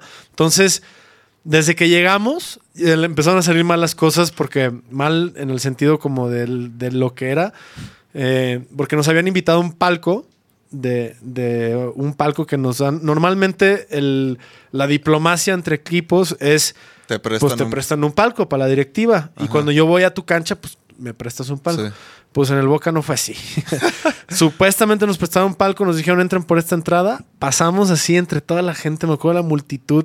Le pegaba la camioneta. Nadie sabía que éramos de Chivas porque además pues venían las cortinitas cerradas. Sí. Yo tampoco güeyes no somos, ¿sabes Sí. cómo? O sea, no Sí, te vas a meter a la boca del lobo este, a gritarle Con a todo el mundo. playera de Nos Chivas, matan, así. güey. O sea, ¿sabes? Veníamos, si, su- si supieran que iba mi jefe adentro de esa camioneta, no. neta, quién sabe qué nos hubiera pasado. Pero ahorita te cuento todo el resto de la historia. Entonces, nos metemos así en una de las calles principales de la bombonera. No, no mames. O sea, era, además entraban los policías de Argentina, me acuerdo perfecto, pero no de que quítense, ahí viene el. Venían montados, esa policía montada. Y era repartir chingadazos, macanazos, pero aunque no estuvieran haciendo desmadre, Ajá. Sí, que así, ábranse, cábranse, ta, pa, pa, nomás veías así como le daban a los A- hinchas, a o sea, raza. sí es una energía Es bien intenso, ¿no? ruda, intensa. Entonces ya te imaginas tratar de cruzar la calle llena de peatones de, de las barras más cabronas sin que nadie se diera cuenta que venía la directiva Ajá. de Chivas. Además, eso que decías de que siempre tenía una cámara, tengo una, tengo las grabaciones porque traía una cámara y grabé todo eso. Ajá. Llegamos a la entrada y no, pues que venimos con el señor no sé qué, que nos de la directiva del Boca, que nos tienen, no, aquí no hay nada. Aquí no hay nada dicho y no los puedo dejar pasar. No, que mira, que háblele a la asistente fulanita que para que el, el palco, no, y no, y no. Y ya me mandaron decir de la oficina que no hay ningún palco para el señor Vergara. Así. Entonces ¡A nos mandaron, nos mandaron al rifle con el palco y nos fuimos con toda la porra de Chivas, que eran como unos 200, 250 aficionados de Chivas, que se había ido a apoyar a, a Chivas en Argentina. qué cabrón. Entonces, pues nos fuimos con ellos y estuvimos ahí en la porra de las Chivas. De los 200, 300 más o menos, si hay algún aficionado aquí o que, que ¿Que diga fue? que fue, que diga más o menos cuánto era, yo me acuerdo que eran como 300, que te mandan a Gallola de la bombonera Ajá. Sí. en una gallola que además está como cercada para que no te maten, literal. O sea, Ajá, sí. es como una jaula, ¿no? Donde no te pueden matar, ¿no? No, no, me acuerdo, por ejemplo, la- los hinchas del Boca agarrados de la reja y la hacían así todos al mismo tiempo. como- ¡Ay, cabrón! para que la reja hiciera esto, ya sabes, y todos gritando así de putos y, y los vamos a matar. Ay, Eh, Entonces así, ah, me acuerdo ah, incluso que si este era el espacio, pues estábamos todos como hechos bolita al centro, ya Se- sabes. O sea, separados de en las la- orillas. Y la neta, banda de las chivas bien rifada, que se compró su boleto de ahí. Y un, no, es que no lo quiero ventanear, pero un directivo estaba con tanto miedo que él sí se compró una, una sudadera del Boca y traía la camisa de las chivas y se subió la sudadera para que no lo descubrieran y estaba, tenía pánico, o sea, Sí, tenía sí, sí. pánico de Dijo, "Aquí me van a No, matar". bueno, ya sabes, no lo, lo trajimos de bajada.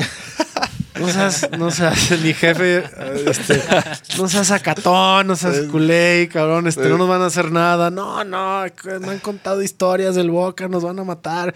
Y bueno, y después del partido, la carrilla le siguió carrilla. durante muchos Sí, años, sí, ¿no? durante años. Tú te, tú te pusiste la sudadera, no te hagas güey, porque luego obviamente negando eso, ¿va? No, yo no le puse nada, no, te hagas güey, te hagas güey, te la pusiste, ¿no? Entonces, pues el partido, no, ya sabes, todo el mundo sabe, fue un partido épico, Sí, sí, libro, este, y lo único que sí te digo es que cuando le escupen al bofo, nosotros no vemos, porque neta, cuando estás arriba de la bombonera, y que déjenme decirles, sí tiembla la chingadera esa. O sea, sí, eso que dicen, no, la bombonera no se mueve, este, vibra, y la- ¿no?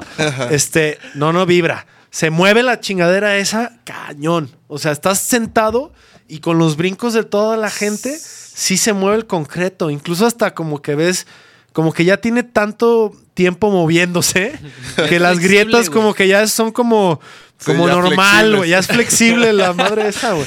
Pero, güey, de repente sí ves así como que un pedacito de concreto se cae y dices, ay, güey. cabrón. O sea, sí es como el Jalisco, que es esta estructura de concreto, ya un estadio con tiempo, y sí se mueve. O sea, si dejas, si sientes hacia arriba que dices, ay, güey. cabrón. O sea, no Como- brinquen, por favor, Vámonos un piso más abajo. Ajá. Entonces, para no hacerles más cuento, el, el- el cuento más largo, No, no, no. el bofo le escupen, todo el desmadre que nosotros no sabíamos porque solo veíamos Sí, un montón de gente. Cuando estás en Gallola no ves Sí. muy bien lo que está pasando. Y luego si se acuerdan, pues no eh, el partido no empezaba otra vez, no empezaba, no- y entonces ahí cuando no estaba el partido, cuando ya pasó como 10 minutos o, o un poquito menos, 8 minutos que fueron eternos, porque tienes a la porra, ah, la de al lado, ya se empezaron como a casi casi a brincar gente de, de De la, la- reja. ajá. Y sí, ahí sí fue el consenso como, güey, esto ya no va, ya no va a seguir. O sea, ya lleva 10, 15 minutos que no empieza el partido. Vámonos. O sea, vámonos porque se está poniendo, eh, se sentía la vibra del estadio como de, güey, nos van a matar, güey. ¿Sabes cómo? Algo pasó, vamos ganando, ya sabes, este... Vámonos. Vámonos. Entonces, nos vamos, mi jefe, la directiva, yo, y muchos aficionados dicen, güey, pues si el patrón, o sea, si el Vergara ya se va, pues vámonos, o sea, ¿sabes? O sea, como que sí, porque si, o sea, si nos vamos con él, pues a lo mejor no nos pasa No nada. nos hace nada. Entonces, ya íbamos bajando una bola de gente y otros rifados que dijeron, pues nos quedamos, ¿no? Entonces íbamos bajando y justo cuando íbamos bajando en los túneles ya, se acaba, o sea, ya dicen, ya se acaba Sí. el partido y empiezan a salir las marabuntas de gente. Y, en, en- y nos dice eh, alguien, es que tenemos que dar la vuelta a todo el estadio para ir a una puertecita para entrar a los vestidores. Porque ni madres de salir en coche, ¿sabes? O sea, ahí era, y además habíamos ganado, entonces a festejar al vestidor, ¿no? Entonces teníamos que darle toda la vuelta. Cuando estábamos como a la mitad de la vuelta en el Boca, sale una porra grande de, de una de las escaleras y ven a mi jefe y empiezan a gritar, che, ahí está el de las chivas, el, este, el Vergara, no sé qué. o sea, y nos empieza a llover, mira, pedazos de, de estadio, chela, seguramente agua de riñón, Miados, claro. banderas, este, eh, trompetas, o sea, una llovedera de- y de córrele porque ahí, Ahí vienen, vienen, empiezan a correr unos, vemos como unos dicen, ahí está, y, ah, como, No, como, ah, Como en gremlins. película de zombies, ya sabes, así. Empezamos a correr literal. Mi jefe con toda la directiva, obviamente apagué la cámara porque Sí, venía sí. grabando todo. Apagué la cámara, corrimos, llegamos a la puertecita, esta una puertecita pinchurrienta así Sí, de sí, metal. Tocamos así, ta, ta, ta. Ya sale un vigilante y no, pues que aquí no, no, che, no, aquí por aquí no puede, no sé qué, ¿sabes? Este, no, no, no, a ver, entiendes que somos la directiva de Chivas y nos van a matar, o sea, la puerta. ahí vienen, cabrón. Este, no, no, que aquí y me acuerdo, creo que fue Néstor que lo agarra al vigilante, lo saca de donde estaba porque estaba dentro de la puerta, le dice, "Mira, güey." Y saca al vigilante y venía gente ya así, te lo juro. Como, como, la, como Ajá. de la guerra de, Ajá, Como con eh, palos y Trinchetes trinchetes y y, la y chinga. antorchas, güey. al, al linchar. Y le dice, mira, y él es el dueño del equipo, y que nos metas o nos matan, cabrón, ¿no? O sea, entonces el vigilante como que ya agarró el pedo y entonces nos jaló, ya nos metió. Te lo juro que se cerró la puerta y mira, trapupo, que salgan, hijos malditos, que los matamos. Y la- Mames. Bueno, ya bajamos terror, vestidor. Y en el vestidor. una fiesta en el vestidor. O sea, ¿qué te digo? Júbilo total. Este. Ahí ya nos contaban lo del gargajo de- del bofo. El bofo así como, ¡ta madre acá! el- nos estaba contando. Sí. ah, además, mi jefe se llevaba muy bien con el bofo. Y nos tuvimos que quedar como dos horas para que se fuera la gente que estaba esperando el camión de las chivas para madrear el camión. Todavía cuando salimos, llegó el camión al aeropuerto lleno de huevo, tomates, este asado argentino, este eh, Agua de proboleta, porque en la, en la boca, en Empanada. la, en la bombonera en el barrio, pues son como casas de dos pisos. Entonces iba el camión, te lo juro, había mamás, niños, abuelitos del Boca esperando el camión para que pasara para aventarle algo al camión. La empanada Entonces llegó el camión, ya sabes, El todo choripán. embarrado de, de- de chimichurri. y pues muy chido. Eso es lo Qué que- verga. Órale, órale, órale. ¿Te acu- pinche te- morro. Ramón- ¿Te acuerdas cuando- Manuel Sol, este, Omar Bravo, Sí, eh, Bofo, eh, Osvaldo. Corona, ¿no? Este, Corona, eh, tienes razón, Corona, que, que lo, no lo prestaron, ¿no? Este, Oribe, no, pero Oribe no fue ese partido, que también lo habían prestado, pero creo que no jugó en ese partido, si no me equivoco. Este, bueno, ya sabes, el Sí. Maza, Maza Rodríguez. El Mazatlec. Eh, Alfaro. eh, Alfaro. Pato Araujo. eh, Pato Araujo. No me acuerdo si estaba ya. eh, eh, si estaba Héctor Reynoso. Sí. Sí. Este. Chidísimo. O sea, ese es de mis momentos más Sí. chidos de las chivas, yo creo. De la, o sea, bueno, y los campeonatos, todo eso, pero así de anécdotas chidas. Intensas, ¿no? O sea, como No, no que manches. hubo de todo ahí, ¿no? Terror y gloria, güey. Te ¿no? lo juro que agarraban pedazos. Yo digo, pues ¿de dónde sacaban concreto de arriba? Pues pedazos del estadio, ¿sabes? Para aventarnos. Oye, un. cabrón. O sea, casi nos matan, la neta. De hecho, Y luego cuando- nos- ahorita me da risa, pero en ese momento no manches. No, Sí, estábamos- Culeado. Culeado, tío. De hecho, cuando fuimos a tocar Argentina, sí nos dijeron así como que no se pongan playeras de ningún equipo, no, No- no, no digan den- nada. den porque, porque que- dicen aquí la raza se lo toma muy personal, muy en serio, No, güey. sí. Y fue así de que, ah, no, pues no, nosotros. Y yo al final, ¡Viva México, cabrones! Nah, pero eso qué, güey, que hubieras es que dicho. Me, habían dicho que no dijera eso, güey. Y yo lo, y yo lo dije. por- o sea, sin o sea, porque me emocioné, pero fue sin querer, güey. Y ya, y ya de que me acordé, ya como que el silencio así de la raza, así de. Y yo dije, ya vámonos, cabrón. No, pero peor si hubieras dicho arriba. ¡Las chivas! Arriba las chivas. No, pues no sé. O sea, sí nos dijeron así, ¿no? Como que trucha, que pues la banda cada vez más, más intensa con el, con el fútbol, güey. No, Sí. sí. Si le vas al River, ni te burles de un Boca. Y si le vas al Boca, ni te burles del River. Que si hay. si Sí, hay- sí se pone sí hardcore. vuelan pelos. Oye, Mauri, ¿cómo andas de tiempo, güey? ¿Qué hora son? Son las seis. Pues Seis tantito con más y porque ¿Sí? hay que ir al partido de... Ponle la, los videos, güey. Ponle, A ver. Hay que ver si se bien ríe. ustedes güey. si creen que faltó algo cotorrear de una vez. No, pues más bien, tú- más bien tú, no sé, algo que. Por ejemplo, yo- platicar. Por ejemplo, aquí hay mucha gente, A este. ver, ¿qué más dice? Este, pues mucha gente que, que, que está con lo de OmniLife, güey. Mira, Ajá. este. Aquí vi un comentario ahorita de un chavo así también que. Los chivo hermanos, a ver también. Los chivermanos, Carly, que está Ah, aquí. qué intenso. Dice en las noticias eran 280 aficionados ahí en, en el. En la, en la bombonera. Se siente bien culero estar arriba en Jalisco. Yo- mira, hay muchos de Almeida y así también. Ah, sí, esa fue Sí. una pregunta que, que vi varias veces. Que, que, que- ¿Qué onda con Almeida, güey? Que si va a a ver, regresar. la pregunta, si la pregunta es, ¿va a regresar a Almeida? Esa es la pregunta. No sé. No soy- ¡Ay, no- o sea, no, no soy no soy vidente. O sea, en un futuro a lo mejor podría ser una posibilidad. No está cerradas las puertas para Almeida. Pero lo que sí les digo a los chicos hermanos es: tenemos un pastor ahorita, hay que apoyarlo, hay que creer en él. Y es muy que- bueno. y es muy bueno y la está haciendo bien las cosas. Nos está dando algo que nos hacía falta. Y este, y los resultados buenos van a venir. Entonces, hay que apoyar al, al entrenador en turno, ¿no? Y además, Almeida tiene trabajo, Sí, está tiene chambeando. contrato y... Van a empezar el torneo. Entonces, también, pues es como, es como decir, a ver, ahorita no, ¿sabes? Ahorita Sí. no. Ahorita tenemos un entrenador, tenemos un proyecto, hay que apoyar ese proyecto y es importante su apoyo.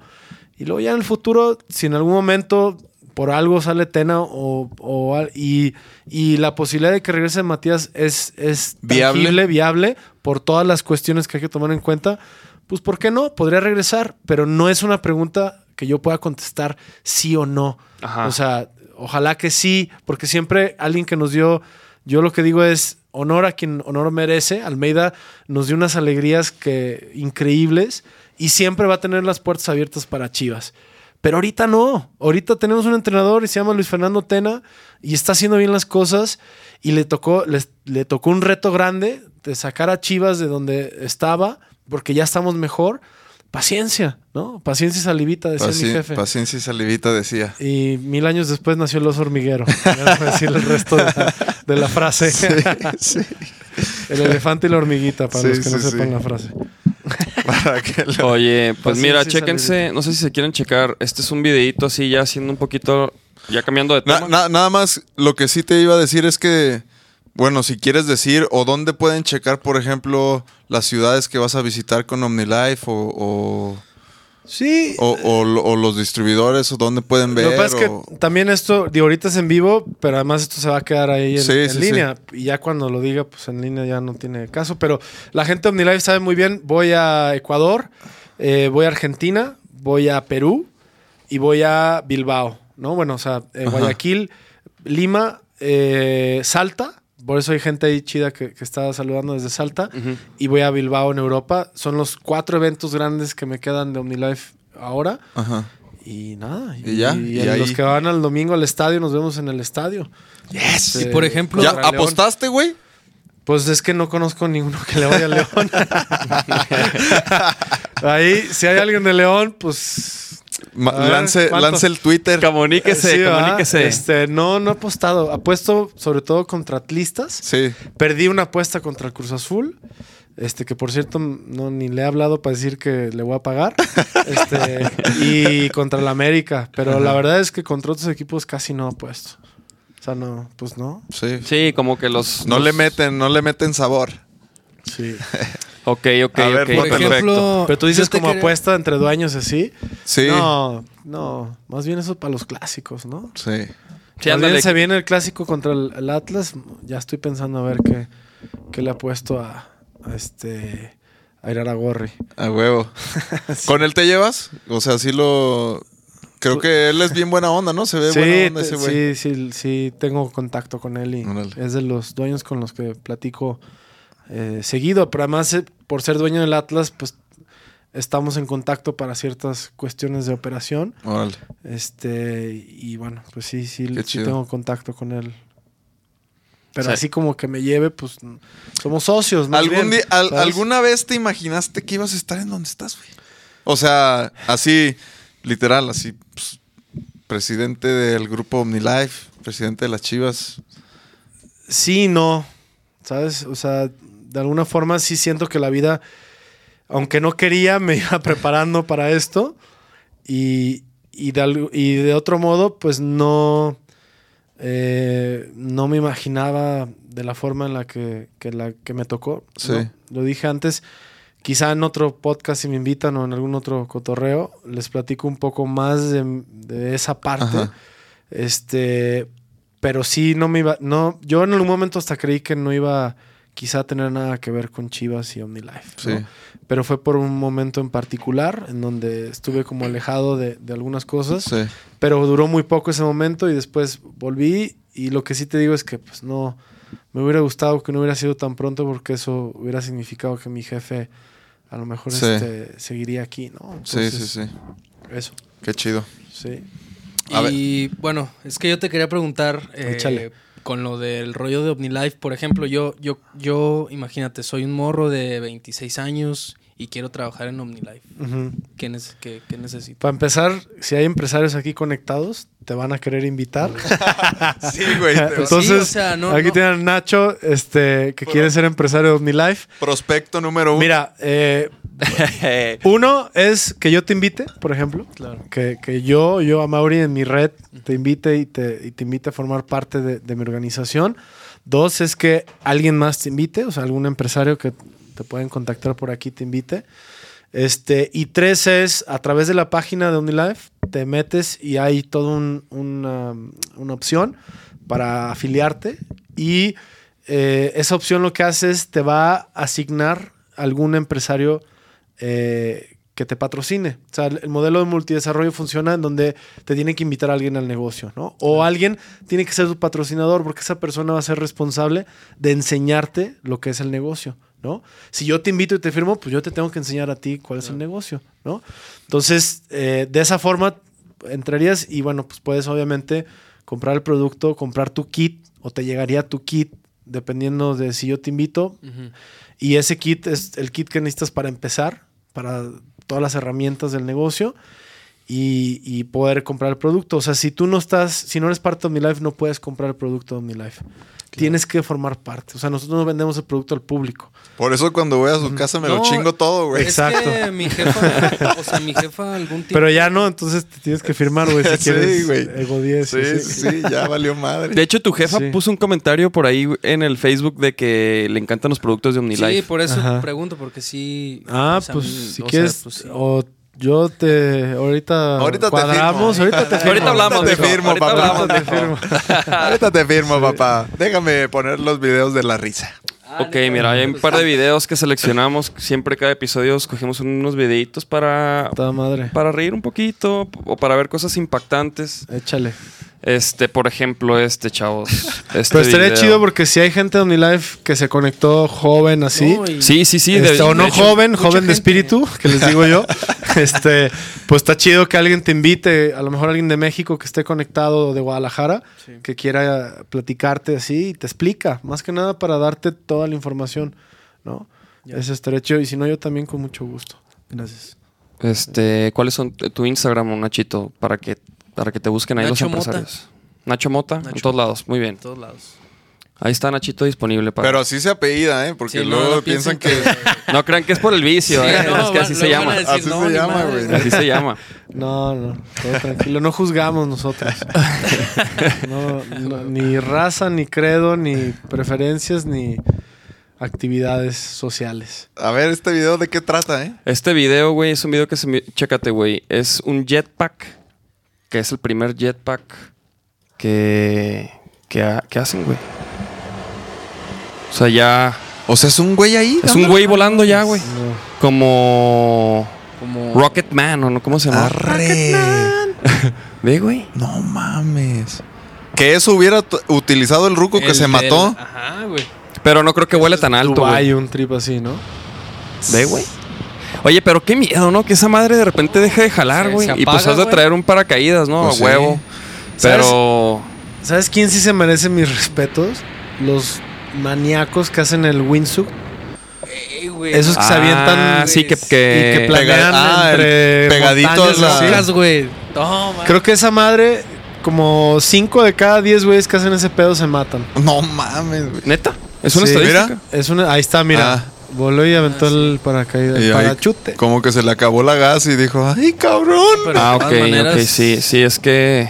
Yo creo que a lo mejor todavía no diseñan algo que puedan aterrizar. O sea, nada Ah, más ok, nada más ¿no? es para arriba. Pues ahí está. es- Ese es amigos. Dubai. Sí. Ahí estuve yo, este, en- viajamos con OmniLife y fuimos a dar un tour de helicóptero en esa? ese lugar, Ah. justamente. Es un skydive, este, Dubai, un rollo así. Órale. Y ¿Y es te has aventado de esas madres? De- me he echado el paracaídas. Arre, arre. Ajá, me he echado del paracaídas, pero no, ojalá, no del jetpack. Ok, miren, este es otro videito. Este, no, este, eh, ok, este es de esos videos impactantes, güey. Mira, este es un video que tienen que poner. Es que se caen Ah, todos los No, no, no, no, no. O sea, es de esos accidentes que pudieron haber sido peores, güey. Y la importancia de los. de Ah, los- ya del vi. el, el equipo de seguridad, mira, ve, está el, el vato chambeando. No, hagan esto en casa, ¿sí? Tienen ustedes en sus podcasts así moraleja. Sí, sí, sí, claro, es para crear conciencia todo no a las drogas. Pero mira, está este vato operando el, el montacargas, ¿no? Y mira, chécate ahí, güey. Baja Hay un güey abajo, ¿no? y mira. Se la, mira, viste, güey. Se le atora el pie ahí, güey. Pero como trae botas, no, Le o sea, queda la bota. no, no le parte el Pero pie. ¿qué hace el güey ahí arriba? No mames. O sea, yo nunca he visto que alguien opera un montacargas desde arriba. Desde güey. como Güey, al pues, revés, obviamente-. La bota le salva el Para eso está la Sí, cabina. güey, no mames. sí, pero o sea, si, no trae esa bota, pues ahí se le queda el pie. ¡Oh! Ahí se le queda el pie. Y mira. Y dice, ay, ay, ay, Ah, mi ya. piecito. Ay, no pasó nada. Nomás le haces así. Nomás el casquillo de la bota hecho mierda. Híjole, Mira estos son acá. de esos videos, este. Pues que hay un intruso en el hogar, ¿no? Sí, no sé si les ha pasado. Sí. Mira, ¿Qué dijo? es que están, están moviendo ahí un sillón porque pues hay algo ahí, mira, le están dando unos chingazos. Una rata. va a salir. Sí, sí, sí, de hecho, pero. Yo luego vi un güey, el meme de un güey que trae una rata así en- de lado. un nido. No va a haber. No, no, no, no mames, güey. No, no, yo no puedo. ¿Qué tal, güey? Tienes que contar. Ponle pausa. Espérate, güey. mira, es que, güey, qué pedo. Y luego se le deja ir al vato que está grabando, güey. Sí. Mira, Calma. y gritando, mira. Es que debe estar bien calentito. Pero es una varias. No, eso Parece un Güey, hasta ahí me da ñañeras, güey. Güey, es que a Mauri no le, no le dan nada, güey, porque nosotros de morros éramos expertos, güey, cazadores de ratas, güey. Cazaban Es ratas. que había. pla- Donde vivía.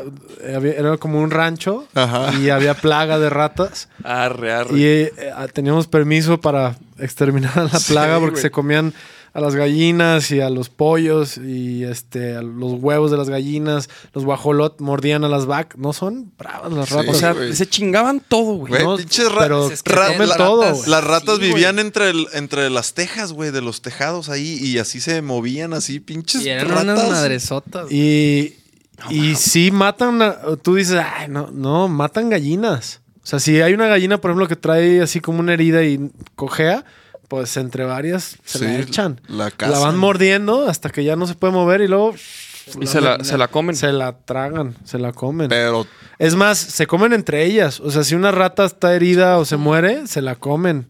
O sea, son carnívoras, este, caníbales, este, respiran bajo el agua. respiran bajo el agua.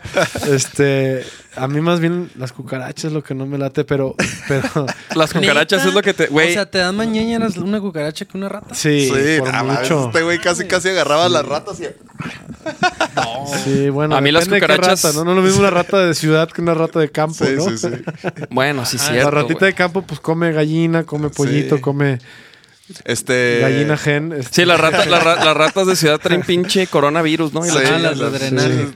Las ratas de ciudad comen cucarachas. Pero las cucarachas sí se me hace así como.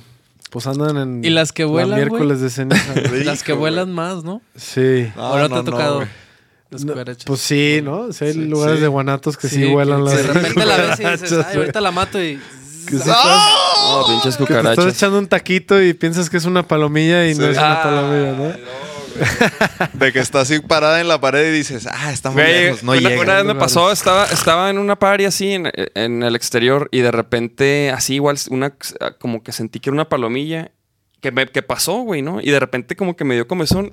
Dice así y era un- y una pinche cucaracha, güey.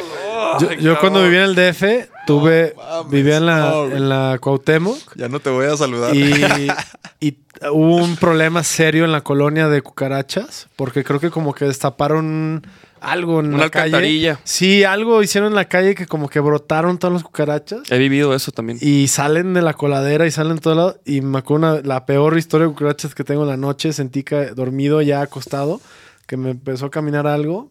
Le hice así, ya sabes. de que ¡Oh, no! Prendí la luz y era un pinche, una patineta así de este No güey. mames. No, no mames, no mames. Sí, pues ya sabes, ¿no? Te pones a Yo me acuerdo de. De todo para que no- sí, de que la, la- mames. la- la matas como 10 veces, ¿no? Así con un Yo zapato. estoy súper en contra de usar Raid porque además te hace un chingo de daño. Ajá, O sea, a, ti- a uno, pues... Sí, te puedes hasta intoxicar mal. Y además se queda y te lo comes. Y eh, a mí me choca. O sea, estoy súper en contra de los pesticidas. Sí. Del daño que hacen, porque además hay insectos que sí necesitamos, ¿no? Claro. En realidad no deberíamos de matar a, a ningún insecto, pero bueno, este sí hay Pero cosas fuera de control. Pero esa vez sí tuvimos que usar porque sí había una plaga mal, mal. Y tuvimos que fumigar y salirnos del depa unos días, nos quedamos a dormir en casa de unos amigos porque sí estaba ya O sea, era todo el edificio. Era todo el edificio. Además, en el DF, más que Guanatos, sí hay edificios muy viejos. O sea, sí hay edificios de los 40, de los 50. Sí, que ya que- vienen en la pared las chingaderas Sí, que están no, y- todos lados. Y además hay materiales llave. viejos que las cucarachas se comen esos materiales. Arre. O sea, hay como Las es- empastados ajá, así, las como ya esponjitas y así. se las devoran. O sea, materiales ya de los 60 que están muy yummy para ellas. Que traían Les chicle. dan monchis a las... a las- Yo me acuerdo de, de, de una vez que fuimos al, al Gulala, ¿te acuerdas de ese lugar en Chapo? Sí. Yo me acuerdo que donde ahí luego fue- fue el mosquito, ¿no? Ajá. Sí. Yo me acuerdo que una vez estábamos ahí cotorreando con Julián y así, nosotros, y que había una morra sentada así como arribita de las escaleras, porque eran unas escaleras así para abajo y entrabas al lugar. Entonces la morra estaba, no sé quién era, en la jardinera así sentada, y, y había varias, varias cucarachas en un árbol, güey. Y todos así de que, no, quítate de ahí, que no. No manches, que no sé qué. Y en eso, güey, una, güey, la, la reina, güey. Pinche cucarachón así. Emprende el vuelo y. Y le cae aquí en la cara, aquí. No, güey, horrible, güey. No, a mí me dio. Se acabó la, la, la reunión, ¿no? No, O sea, güey. A no casa, ya, todos a casa. Casi lloré, güey, así de. "Ah". Sí, sí, es traumático. No, güey. Güey, a mí- yo viví una vez un pedo así de como de. Yo trabajaba antes en una, en una paletería, güey. Y la ruca, la dueña, nos dijo.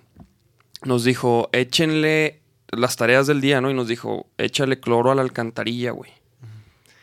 Y yo, pues, Arre. güey. Y salen súper O sea, y, ¿no? y yo así. Y yo- salen las tortugas. No, espérate. No, y, y pasó, y yo, y yo así de que, y yo así de que, pero ¿cómo, güey? ¿Cómo le echo cloro? Así nomás. Y me dice, no, pues ábrela y échale cloro, güey, porque las cucarachas, ¿no?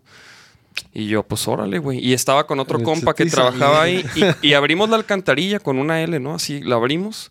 Y, güey, eh, no, no, no, no, no. ¿No? No salieron, güey. Ahí no salieron porque apenas le echamos el cloro, güey. Pero se veía el piso así como, o sea, lo que se alcanza a ver del piso, güey. Pues ahí se veía así como un rito de La- Pero la cucarachas. alcantarilla como afuera de la paletería. Sí, afuera. Ajá, Ah, cuenta que sa- salías de la palatería y estaba la banqueta y ahí estaba la, la- registro. la- Ajá. Entonces, güey. Y pues ya le echamos cloro. Y de repente, güey. Como de repente la- salió un güey así de ¡Eh, no echen cloro! No, güey. No, como a la media hora. El gar- el ¡Echen garrasmeados. paletas, cabrones! No, no, no. Como a la media hora empezaron a salir cucarachas, güey. Como por el. del- en la paletería, pero por el lavabo. Y luego en el del baño. Todos como corrieron. O sea, no muchas, ¿no? Una y luego otra en el baño. Y como que. ¿Han visto una movie? Perdón, no, pero No, termina. bueno, bueno, ya, ya, ya voy a acabar. Y, y to- y- y de repente, güey, estaban, había cucarachas en las ventanas. Y, güey, y de repente había en todos lados, güey. O sea, como que estaban saliendo por todo, por todo, por donde pudieran, empezaron a salir. Entonces dijimos, no, pues vamos a echarle más, güey. Para matarlas, güey, no sé, güey. y salieron más. Porque le hablé a la ruca y le dije, oye, ¿qué pedo? Están saliendo. O sea, como que este era tu plan, güey. Que salieran las cucarachas en, en- en la en el negocio, güey. ¿o ¿Qué pedo? ¿Es normal o qué? Y me dijo, ah, no, sí. Agárrenlas, Échale, échale más. Y yo, no mames. Entonces fuimos, güey. Y, cua- y, ahí- y cuando le abrimos ahí, güey, para echarle más, ahí salió una ola, un tsunami de cucarachas que haga, o sea, que sa- la alcantarilla es así redonda, salieron en todas las direcciones hacia la ciudad, así, unas como querían entrar, güey, tuvimos que cerrar. No, güey, no mames, nunca había visto tantas cucarachas en toda mi vida, güey. No mames. Súper no. mal tripero, güey. Y, y- y varios días así como, pues de que salían cucarachas por todos pinches lados, güey. Oye, ¿no han visto una película que se llama Joe's Apartment? Sí. claro. haz, güey, haz Que hablan. Era Joe, Sí. haz de cuenta que, Es buenísima esa peli. Sí, güey. de cuenta, sí era Joe's apartment e- ese día, la paletería, güey. Buenaza esa peli. A ver, ¿ya vas a poner uno de risa? Pero o ¿qué no, les da más asco, las cucarachas o esto, güey? Ay, no, ya vas a empezar con tus videos de asco. Pues risa y asco, ¿no? Es, va de la mano, ¿no? No. No. Mira, chécate esto, Sácala, güey. qué rico. Sí. ¿Se va a vomitar? Ah, ya sé cuál, güey. ¿Sí lo, sí lo has visto tú? Sí, que amor? deja, ya lo he visto. Ah, que se caga. Y este se resbala, la verga. Y luego, Ah, ¡ah! no, no. Y el vato dice, ¿qué pisé? Y luego, ¡ah! ¿Sí viste quién dejó el cerote, güey? No mames. Mira, mira, Sí, fíjate, fíjate. Ese güey, chécate, ve bien. No, pero qué maestro. Ahí, ¡ah! O sea, nunca se detiene, güey. Ahí, creo que mira. ni se ensució, güey. No, yo creo que ya se había zurrado y ya nomás como Ese que. güey de la. de Sí, de azul. la mochila. Sí, mira, ve- ahí ve- están las gotitas. Mira, ve- vele ahí las, las piernitas, mira ahí. Mira. Chale. Plop. Ahí dejó. Y luego viene este camarada, güey. ¿Qué pedo con la raza, güey? ¡Ah! No, no mames. Güey, ¿qué pedo, qué, qué pedo con la raza que, que se zurra también en, el- en los Walmarts y en ese pedo? ¿Has visto esos videos, güey? Claro que la, la No ruca güera güey. esta que se surran las carnes así. Ay, güey, qué pedo, güey. Güey, pero ¿en qué momento? Pero miren, no- dices, no- Me voy a cagar así nomás todo- porque sí, güey. O sea, ¿cómo programas A ver, tu No, cuerpo, to- no todo es asco. Y dicen que Michael Jackson no ha muerto, güey. A ver. Dicen que Michael Jackson está vivo y, le entra a la lucha libre. Güey, ponlo otra vez. güey. Perdón, yo estaba. Mira, mira, mira, mira, Ya. chécate. Chécate, se avienta el moonwalk ahí. ¡Tas! ¡Órale! ¡Ay, Ah, cabrón! nomás. Güey, es una verga ese Oye. vato. ¡Ay, cabrón! No manches, qué chido. Ah, y la raza, y la raza grita el, La vera ya hecho. ¿Es Mexa? ¿Eso ¿Será Mexa? ¿Quién sabe, güey? Oye, es. Esos, esos grafitis del fondo como que puede que sí, ¿no? Mira, mira, El mira. checa- chécate ese moonwalk y luego le toca la lonjita de que ya vas a morir. Vámonos. Oye, sí, Es como pero, fatality, pero ¿no? el, el vato coopera toda Sí, sería un sí, gran personaje de Mortal Kombat. Ay, cabrón. ¿Qué sonó? El, el Ayuwoki. El Ayuwoki. Eso es el- Es el Ayuwoki. Yo no sabía que el Ayuwoki ya se había metido a la lucha libre. Ah, miren, y este es un, un pepín. Un, un El ya videos de Ayuwoki, fútbol. le dirían en Argentina. El Ashuwoki. El Ayuwoki. Chécate este pepino, güey. Este es un pepinazo. ¿Es una morra? No. Ah, no Dámela. más, ¿eh?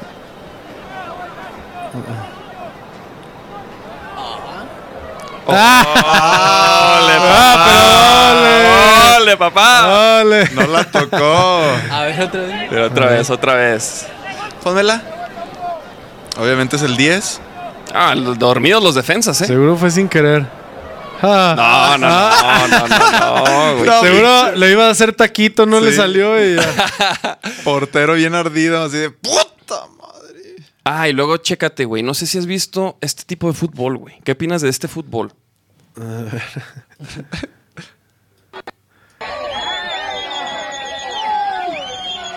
No sé qué ligas son estas, pero, pero, Ah. pero hacen un chingo de, de pirotecnia futbolística, mira. Órale. O sea, ¿Nunca has visto, o sea, esos... Ah, mira, güey, Nacho, ¿te acuerdas que te había dicho el güey que... Un chino que cocinaba mariscos ¿Vivos? vivos, Yo güey? Mira, déjame, le, le adelanto... Ah, sí, he visto esas madres. Güey, es que qué pedo con esto. Es todo Mira. un trip eso, ¿no? De- en, en los países asiáticos, como de grabarse mientras comen. Ajá, sí, la neta sí, güey. Pero todavía se están moviendo las pinches langostas. Pero, pero lo, lo que hace este güey, Ah, yo o vi sea, uno de ratitas. ¿Cómo has visto? Güey, que se come así con palillos chinos, como ratitas bebés, vivas. No mames.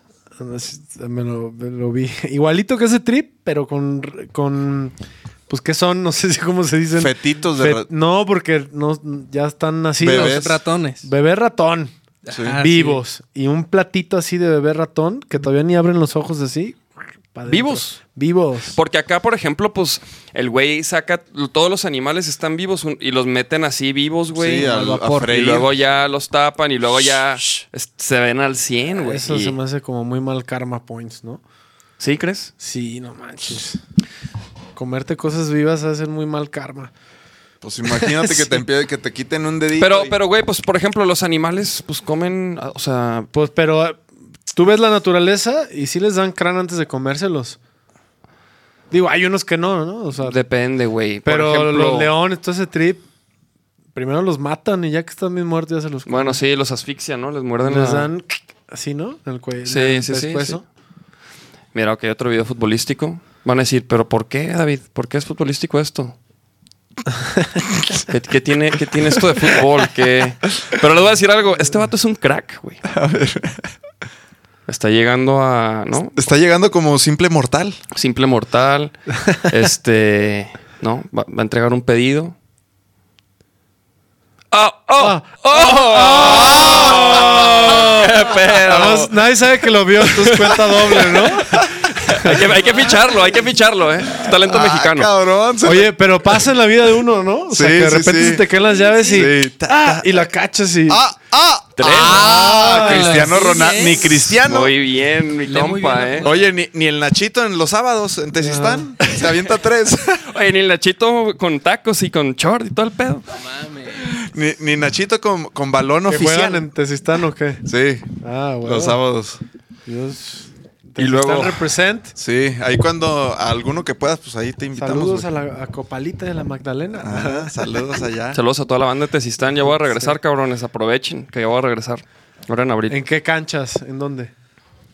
Ah, haz de cuenta, pasamos la desviación hacia la escoba, te sigues a Tezistán. Ajá. Ah, pues ubicas que ahí hay unos terrenos del, de, de- ¿Cómo se llama? ¿De caballos? Ulises. De Ulises de Maná. Ulises Callero. Ah, no sabía. No. Bueno, topas en Tezistán, te das la vuelta en U por la lateral y luego se, se ¿Hacia abre Nestipac? hacia Nestipac, Ya. por ahí. O sea, tan- antes. Ahí canchas, o sea, Unas- eh, ellos tienen unos terrenos y, y hay dos canchas que ¿Y las buenas? rentan. Sí, bien chidas. Órale.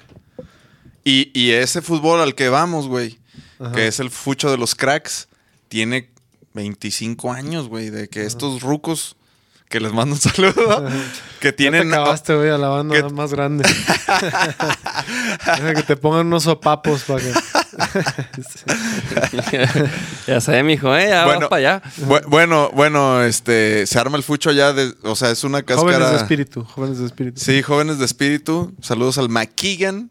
Pero tiene años y ya, yo- o sea, yo tengo yendo ya como 12, 15 años a jugar fútbol ahí, güey. Ya. Yo desde 2012. Todos los sábados que, que estamos aquí. Está chido. La neta, sí, buen, buen convivio ahí. Sí. Entonces se, se extraña, cabrón. Ya, ya me urge regresar a, a echar patadas. Ya al final prendes el aire, güey. No, no, no, lo, lo he estado prendiendo y apagando. Nomás que ahorita ya como que ya se sintió, ¿ah? Ya se sintió el calorcito de estas pinches luces. De hecho, han estado tan a gusto que ni se han dado cuenta que estaba manejando el aire Yo también. como que sí volteaba a ver a ver si no lo vi prendido nunca. No, pero, pero, pero, pero sentías a gustito, ¿no? Sentías a gustito. Ni con la visita. A ver, ¿qué, qué pinche Mira, video ya, este es el último video, güey. Venga. Chécate este trabajo de referee, güey. A ver. Mira. No sé. Es que es un GIF, es un GIF. Entonces no le puedo ni mover, pero mira. Chécate ahí. Noquea y luego el referee. ¡Ah! Ah, le, le le detiene la, detiene la nuca. cabeza, güey. Pues lo vio que se lo. ¡Tung! ¡Qué ¡Ay! reflejos! No. No, Ah, no manches. No, pues.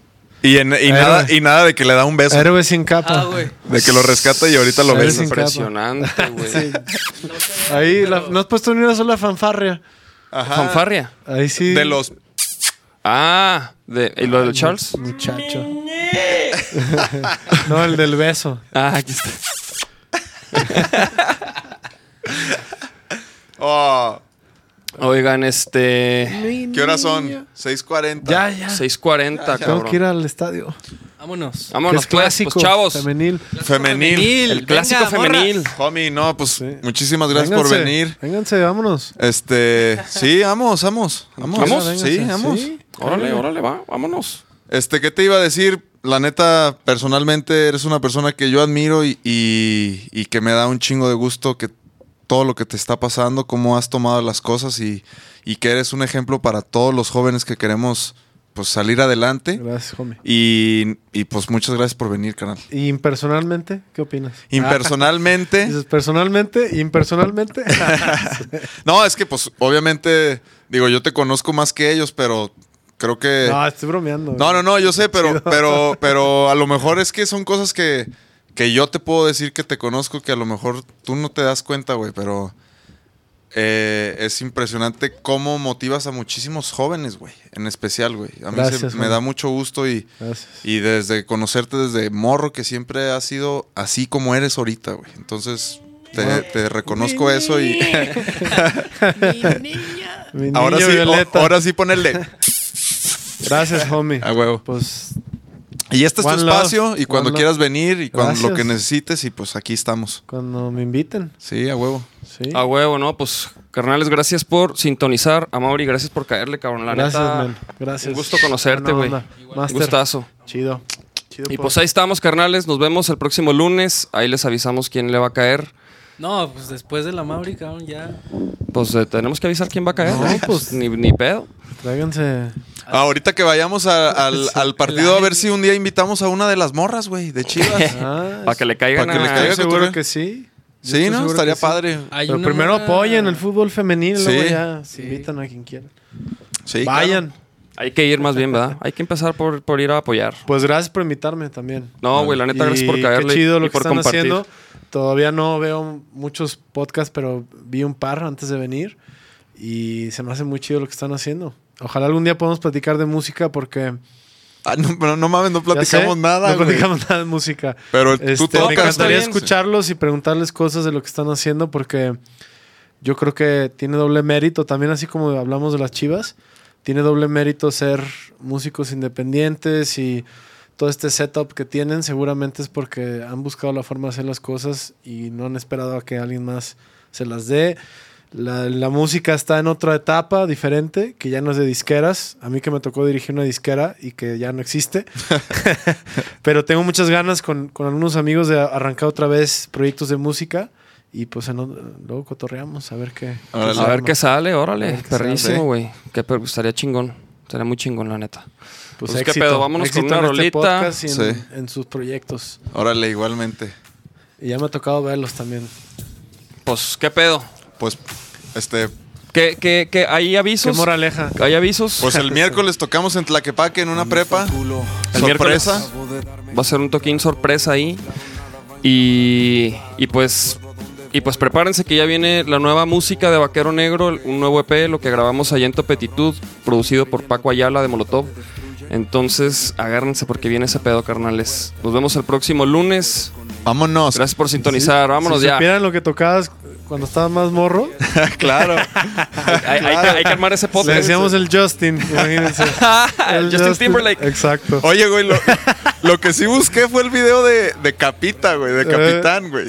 sí. Nomás, nomás no lo encontré, güey. no Ah, mames. por ahí debe estar. por ahí debe Pero estar. también es una joya que ahí está Es escondida. de, güey. de Caló, ¿no? Esa Sí, canción. esa, cal- Un esa día canción. en me gané un viaje en crucero. Sí. Ay, hay contenido. Está hay- buena hay esta contenido. que pusiste. Sí. Esta es la rola nueva de Vaquero Negro. Esta creo que no la he escuchado todavía. Es yo prefiero Vámonos pues, chavos. que tomar hace menos daño. Chido, es perrísimo. Es que yo prefiero fumar que tomar. Préndete esa baisa, te va a gustar. Es que yo prefiero fumar que tomar. Hace menos daño, es la realidad. Es que yo prefiero fumar que tomar. Préndete esa baisa, te va a gustar. Yo prefiero fumar que tomar, fumar que tomar, fumar que tomar. Es que yo prefiero fumar que tomar, fumar que tomar, fumar que tomar.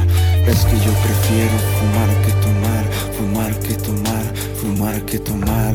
Es que yo prefiero fumar que tomar, fumar que tomar, fumar que tomar, fumar que tomar,